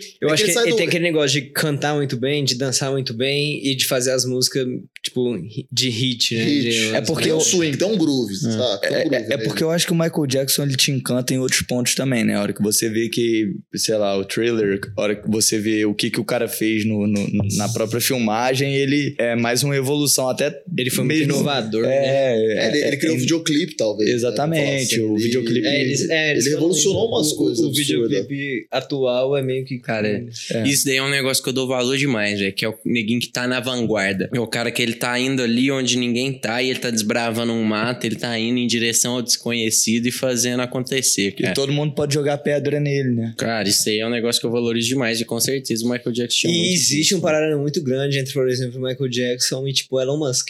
Né, que também é um cara que tá desbravando um negócio muito novo. Inclusive, eu tenho um texto sobre isso no blog, que é tipo da. Steve Jobs falava muito disso. É tipo do artista e tipo do programador que tá fazendo um negócio novo. Ele tinha muitas ideias na Apple. Ele se, eu acho que ele se via muito como artista. Total. O Steve Jobs. Total, total mesmo. Ele tem muito essa pegada. Tipo assim, de sempre. Ah, ele, ele é uma pessoa diferente, né? Eu acho que ele, ele tenta sempre trazer essa parada, tipo assim, de como que eu posso. Talvez, assim, eu acho que talvez ele seja a pegada da experiência do usuário. Sacou? Ele traz de forma assim, artística que eu falo, é de tirar essa coisa quadrada de computador. computador é quadrado, computador é bege, computador é desse jeito. Falar, não, velho, vamos dar uma. Computador, sei lá, por exemplo, antes dele inventar não tinha parte gráfica, né? Você tinha que ficar digitando. Era uma coisa feita pra pessoas quadradas, né? Aí o cara falou assim: não, vamos deixar essa coisa mais. Tanto Fluida. é que ele até fala uma coisa muito legal que ele fala, por exemplo, ele largou o curso dele, ele continuou fazendo aula de fonte, que é fonte de- de É, escrita. cara, ele fala E aí, isso. aí, aí ele é. fala, ele até tem a entrevista dele que ele fala que é muito legal. Ele fala É. assim: depois que você vive as coisas, você começa a ligar os pontos e ver como as coisas fazem sentido. Faça o que você Cara, tem interesse, depois é- você vai ver que faz sentido as coisas. É muito bacana isso. É um negócio que ele fez com o pessoal que tava formando numa faculdade, que ele fala de ligar os pontos. E você fala, você só liga os pontos olhando pra trás. Uhum. E é um negócio que eu levo pra minha vida mesmo. Que é tipo assim, você não sabe o que, que você tá fazendo hoje que vai ter um impacto muito grande na sua vida amanhã. Que pra ele era, ele saiu da faculdade, parou de fazer a faculdade, só que ele continuou fazendo aquele curso de fonte. E aí ele fala até de uma forma um pouco exagerada, que foi aquele curso de fonte que fez ele colocar fontes diferentes no Mac, que é um negócio que não existia na época. Foi o que E ele fala a que meio assim, gráfica, saca? Ele conseguiu talvez, manificar essa parte gráfica. Se eu não tivesse feito esse curso de fontes, não existiria fontes diferentes hoje em computador, inclusive no Windows, que Sim. era o Modo rival operacional dele, entre aspas. Era o né? rival dele, entre aspas. Sim, exatamente esse ponto. Eu acho que ele tinha essa parada de humanizar, sabe? De trazer, tipo assim, de tirar, De trazer a de, arte, de tirar né? aquela distância que tinha entre um programador e um usuário comum. O que, que as pessoas comuns esperavam de como que aquilo funcionava? Também não travar, não dar pau. Eu acho que assim, ele tinha essa pegada, tipo, trazer. Outra coisa também, ele trouxe um artista pra desenvolver os produtos dele, que é o John Ives, se eu não me engano, chama o cara. Que era um baita de um artista fazendo uns produtos que é sexy, você tem vontade de ter. Você vê um produto da Apple, normalmente você tem vontade dele. Sabe? Ele tem Até um sex appeal. né? É. Porque ele é bonito, cara. Eles meteram, um, por exemplo, mouse branquinho, sabe? É uma, é uma parada diferente. Ele conseguiu trazer, talvez, essa, essa parada. É. Isso é o negócio massa. do, do Steve Jobs que ele fazia até a parte de dentro do computador, ele Sim. se preocupava com a parte de dentro do computador, a parte que ninguém via. Vai, tipo assim, dentro do CPU, ele fazia o design dentro do CPU, que ele queria que fosse de tal jeito. Ele encheu a o mesma saco. parte que ninguém vê. É isso mesmo, ele encheu o saco com, E- com o design da PCB, de onde tá o, o processador. Outra coisa que eu acho muito doido do Steve Jobs e dessa coisa toda de artisticidade, que também é, é um assunto que eu curto muito, que também tem no texto, é sobre ele falar que uma das experiências mais importantes da vida dele, ele coloca, sei lá, umas três experiências mais importantes. É a filha dele nascer, ele ter usado o LSD. E entra nessa parte, tipo assim, da parte até de psicologia um pouco, da pessoa ser mais ligada, aberta à experiência, que é uma das coisas da personalidade, que tem a ver com artisticidade, com inventividade, que é meio a parte do cientista, que é de também tentar experiências novas, inclusive drogas. Existe um meio que uma área de interposição entre isso. A pessoa que inventa, que é artista, que usa droga. O mesmo É. coisa de personalidade para essas três coisas. Você meio que tem um jeito de questionar sua lucidez, né, velho? Que eu acho que isso daí eu acho que tem um. De sair do normal. É, né? velho, ter doença mental foi um negócio muito importante pra mim nesse sentido, tá ligado? Ter tratado depressão, que foi que eu comecei a parar e questionar os meus minha própria lógica, que eu falei, mano, essa lógica aqui, ela é uma lógica bem construída, é, faz sentido, faz. Ela é igual à realidade? Não sei, entende? Tem muito diferente, porque às vezes a gente faz muito esse salto, né? Uma coisa que funciona aqui na nossa cabeça é uma Cara, coisa que vai funcionar na realidade, não isso, é, né? isso é muito engraçado, porque tanto o Rodrigo como o Matheus, como você, são caras que eu esperaria que dissessem que não tem religião. Igual vocês dois falaram, e o Biloca é cristão. E o Igor é outro. O Igor é outro que é um cara, tipo, muito parecido com a gente. E ele, pelo menos, da última vez que eu conversei com ele, Extremamente. ele é cristão. É, Ele tem religião, e, ou pelo menos ele acredita em alguma coisa maior. Não sei se é sim, cristão exatamente. sim, a, a metafísica na vida do Igor, que é um cara é, que você julga extremamente racional e Raci- lógico. Igual o Biloca. É. É. um dos caras que eu conheço que são mais ligados em evidência. E ele acabou de falar, ele é cristão, ele acredita bastante Perfeito. nisso. Essas coisas não deve- deveriam se confrontar, É, né? ô, mano, eu gosto de citar exemplo disso daí, que Mendel, da além de Mendel, lá, de genética e tal, ele era um monge, mano. Ele era um monge Era um cristão, monge, ele era um é. monge. Newton, Newton, um cara extremamente cristão. O Descartes, velho. Descartes, que é um dos ca- primeiros caras que foi fazer o, método Spinoza. racional, Spinoza, muito cristão. Então, é, eu acho que é- essas questões metafísicas, elas têm a ver com lidar com uma poeção que a gente entende que a nossa habilidade é, cientificista da coisa não consegue abranger, velho. Porque a exemplo da, a gente tem um exemplo que sempre é citado pra gente em aula de epidemiologia, que é paraquedas. Você não consegue, eticamente falando, fazer um estudo que prova que paraquedas funciona. Por quê? Porque você não consegue jogar um monte de gente sem paraquedas e um monte de gente com paraquedas do mesmo avião, na mesma altura, e saber qual é o impacto da mortalidade no paraquedas. Então, em termos cientificistas da coisa, você não pode falar que existe um estudo bem feito que fala que paraquedas funciona. É, basicamente, não existe um trial, né? Não existe um estudo é, nível A, que é um negócio que a gente tava conversando aquele dia que a gente Sim. fez o podcast com o Matheus, que prova que paraquedas funciona. Então, tipo Sim. assim, você não pode falar que paraquedas funciona do ponto de vista da medicina. Bizarro isso, né? Encaminhando pro fechamento, então, Rodrigão, uma pessoa que você acha que caberia aqui, que é uma pessoa que tem alguma coisa massa pra falar, que a gente não tem acesso, mas que teria através de você, pra você chamar e bater esse tipo de papo aqui com a gente. Uma pessoa que você chamaria pro seu podcast pra gente chamar, só que a gente não tem acesso. Não vale falar o Lincoln. Elon Musk? Cara, então, eu, eu realmente ia falar o Igão. Eu acho que o Igão é um dos caras que coisa que mais a agregar. Eu tô pensando aqui, vocês falaram de música. Eu tô A gente já pensando chamou o Hamilton. É, o Hamilton já tá. E o Fábio também, né? Que tem uma pegada. Fábio, Fábio, é. Ah, bacana de Cara, tem um amigo meu que talvez seria bem interessante, o Maciel, talvez. Porque o Maciel tem estúdio, ele trabalha com música. Se eu Quem que é? têm interesse, tem que ver se toparia, né, e tal. Chama Felipe Maciel, amigo meu. Eu acho que eu conheço esse cara. Acho que o Japa ele? gravava no estúdio dele, mano. É, o Felipe ser. Marcel é amigo do Fabão, né? É, amigo do Fabão é, é, também. o- é. É, o Eu Berlândia pensei, é um não sei se grande que, ovo. é, porque teve essa discussão da gente falando sobre música e tal, e ele talvez é um cara que, tipo assim, ele tá num, vamos falar que aqui a gente tá num meio sertanejo, né, em Uberlândia, no Brasil e tal, e ele não é tanto de gravar, ele grava as outras coisas, sabe? E ele consegue, tipo assim, talvez tirar essas dúvidas, até que vocês falaram de, porque, sei lá, o eletrônico tá crescendo agora, outra coisa que cresce muito que eu vejo ele falando, o trapper, trapper, O trap, trap né? tá crescendo pra cacete. Crescendo pra cacete, tem uma, uma galera que tá ouvindo até. E ele desmistifica algumas coisas É, legais. como é que é o né? cenário Ele das coisas, como é, difícil fazer música.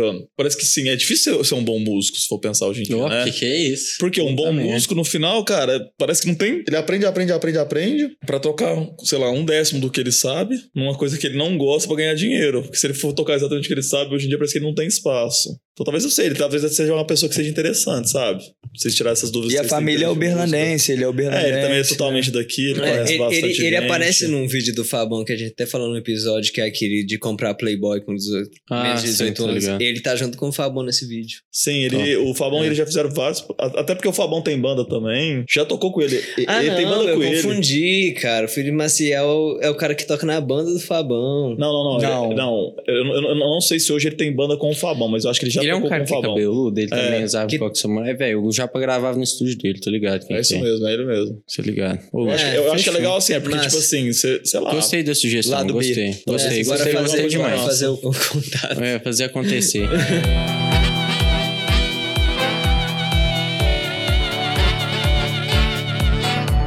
Rodrigão, então, partindo pro fechamento, muitíssimo obrigado, cara. Foi, assim, excelente, conversa muito boa, assim como esperado, cara. Conseguimos falar de vários tópicos aí, não necessariamente relacionados, mas achei que ficou bem dinâmico. Eu gostei muito do que você trouxe pra gente. Muito obrigado por ter tirado seu tempo, por ter apostado junto com a gente nesse programa aqui. Isso foi muito da hora, de verdade. Muito obrigado, prazer ter você aqui. Prazer foi É. meu, foi muito legal assim a conversa. Gostaria até de agradecer pelo convite e falar que eu não sou profissional na área, né? Então eu posso ter falado alguma besteira aqui ou alguma coisa que é minha opinião, né? Ou minha visão. Eu sou até, como é que fala? Eu acho que eu tenho uma tendência a gostar de tecnologia, apostar. Eu sou positivo, eu acho que as coisas vão melhorar tecnologicamente, a gente vai chegar lá. Então talvez eu tenha uma visão meio, como é que fala? Pet de Positivo robô. demais. É, eu tenho essa visão pra esse lado, entendeu? Então eu gostaria de deixar isso claro e também que eu não sou nenhum técnico, nenhum especialista em nada, então posso ter falado borracha e desconsidero. Ah, não, mas a gente qualquer queria coisa. exatamente era as besteiras e opiniões. Ô, Véi, Rodrigão, obrigado demais por ter topado o convite, velho. Não te conhecia antes. E acho que, tipo assim, isso aqui é um negócio que rolava muita gente fazer, igual a gente tá aqui tomando uma de boa. Daria pra gente pausar esse e abrir outro. E se a gente pudesse ficar aqui bebendo, conversando, daria pra gente conversar mais coisa ainda, velho. Foi muito legal, muito bom mesmo, passou muito rápido. Obrigadão por ter vindo, prazer te conhecer, velho. Valeu, Valeu. é todo meu, valeu aí, obrigadão. Um abraço, galera.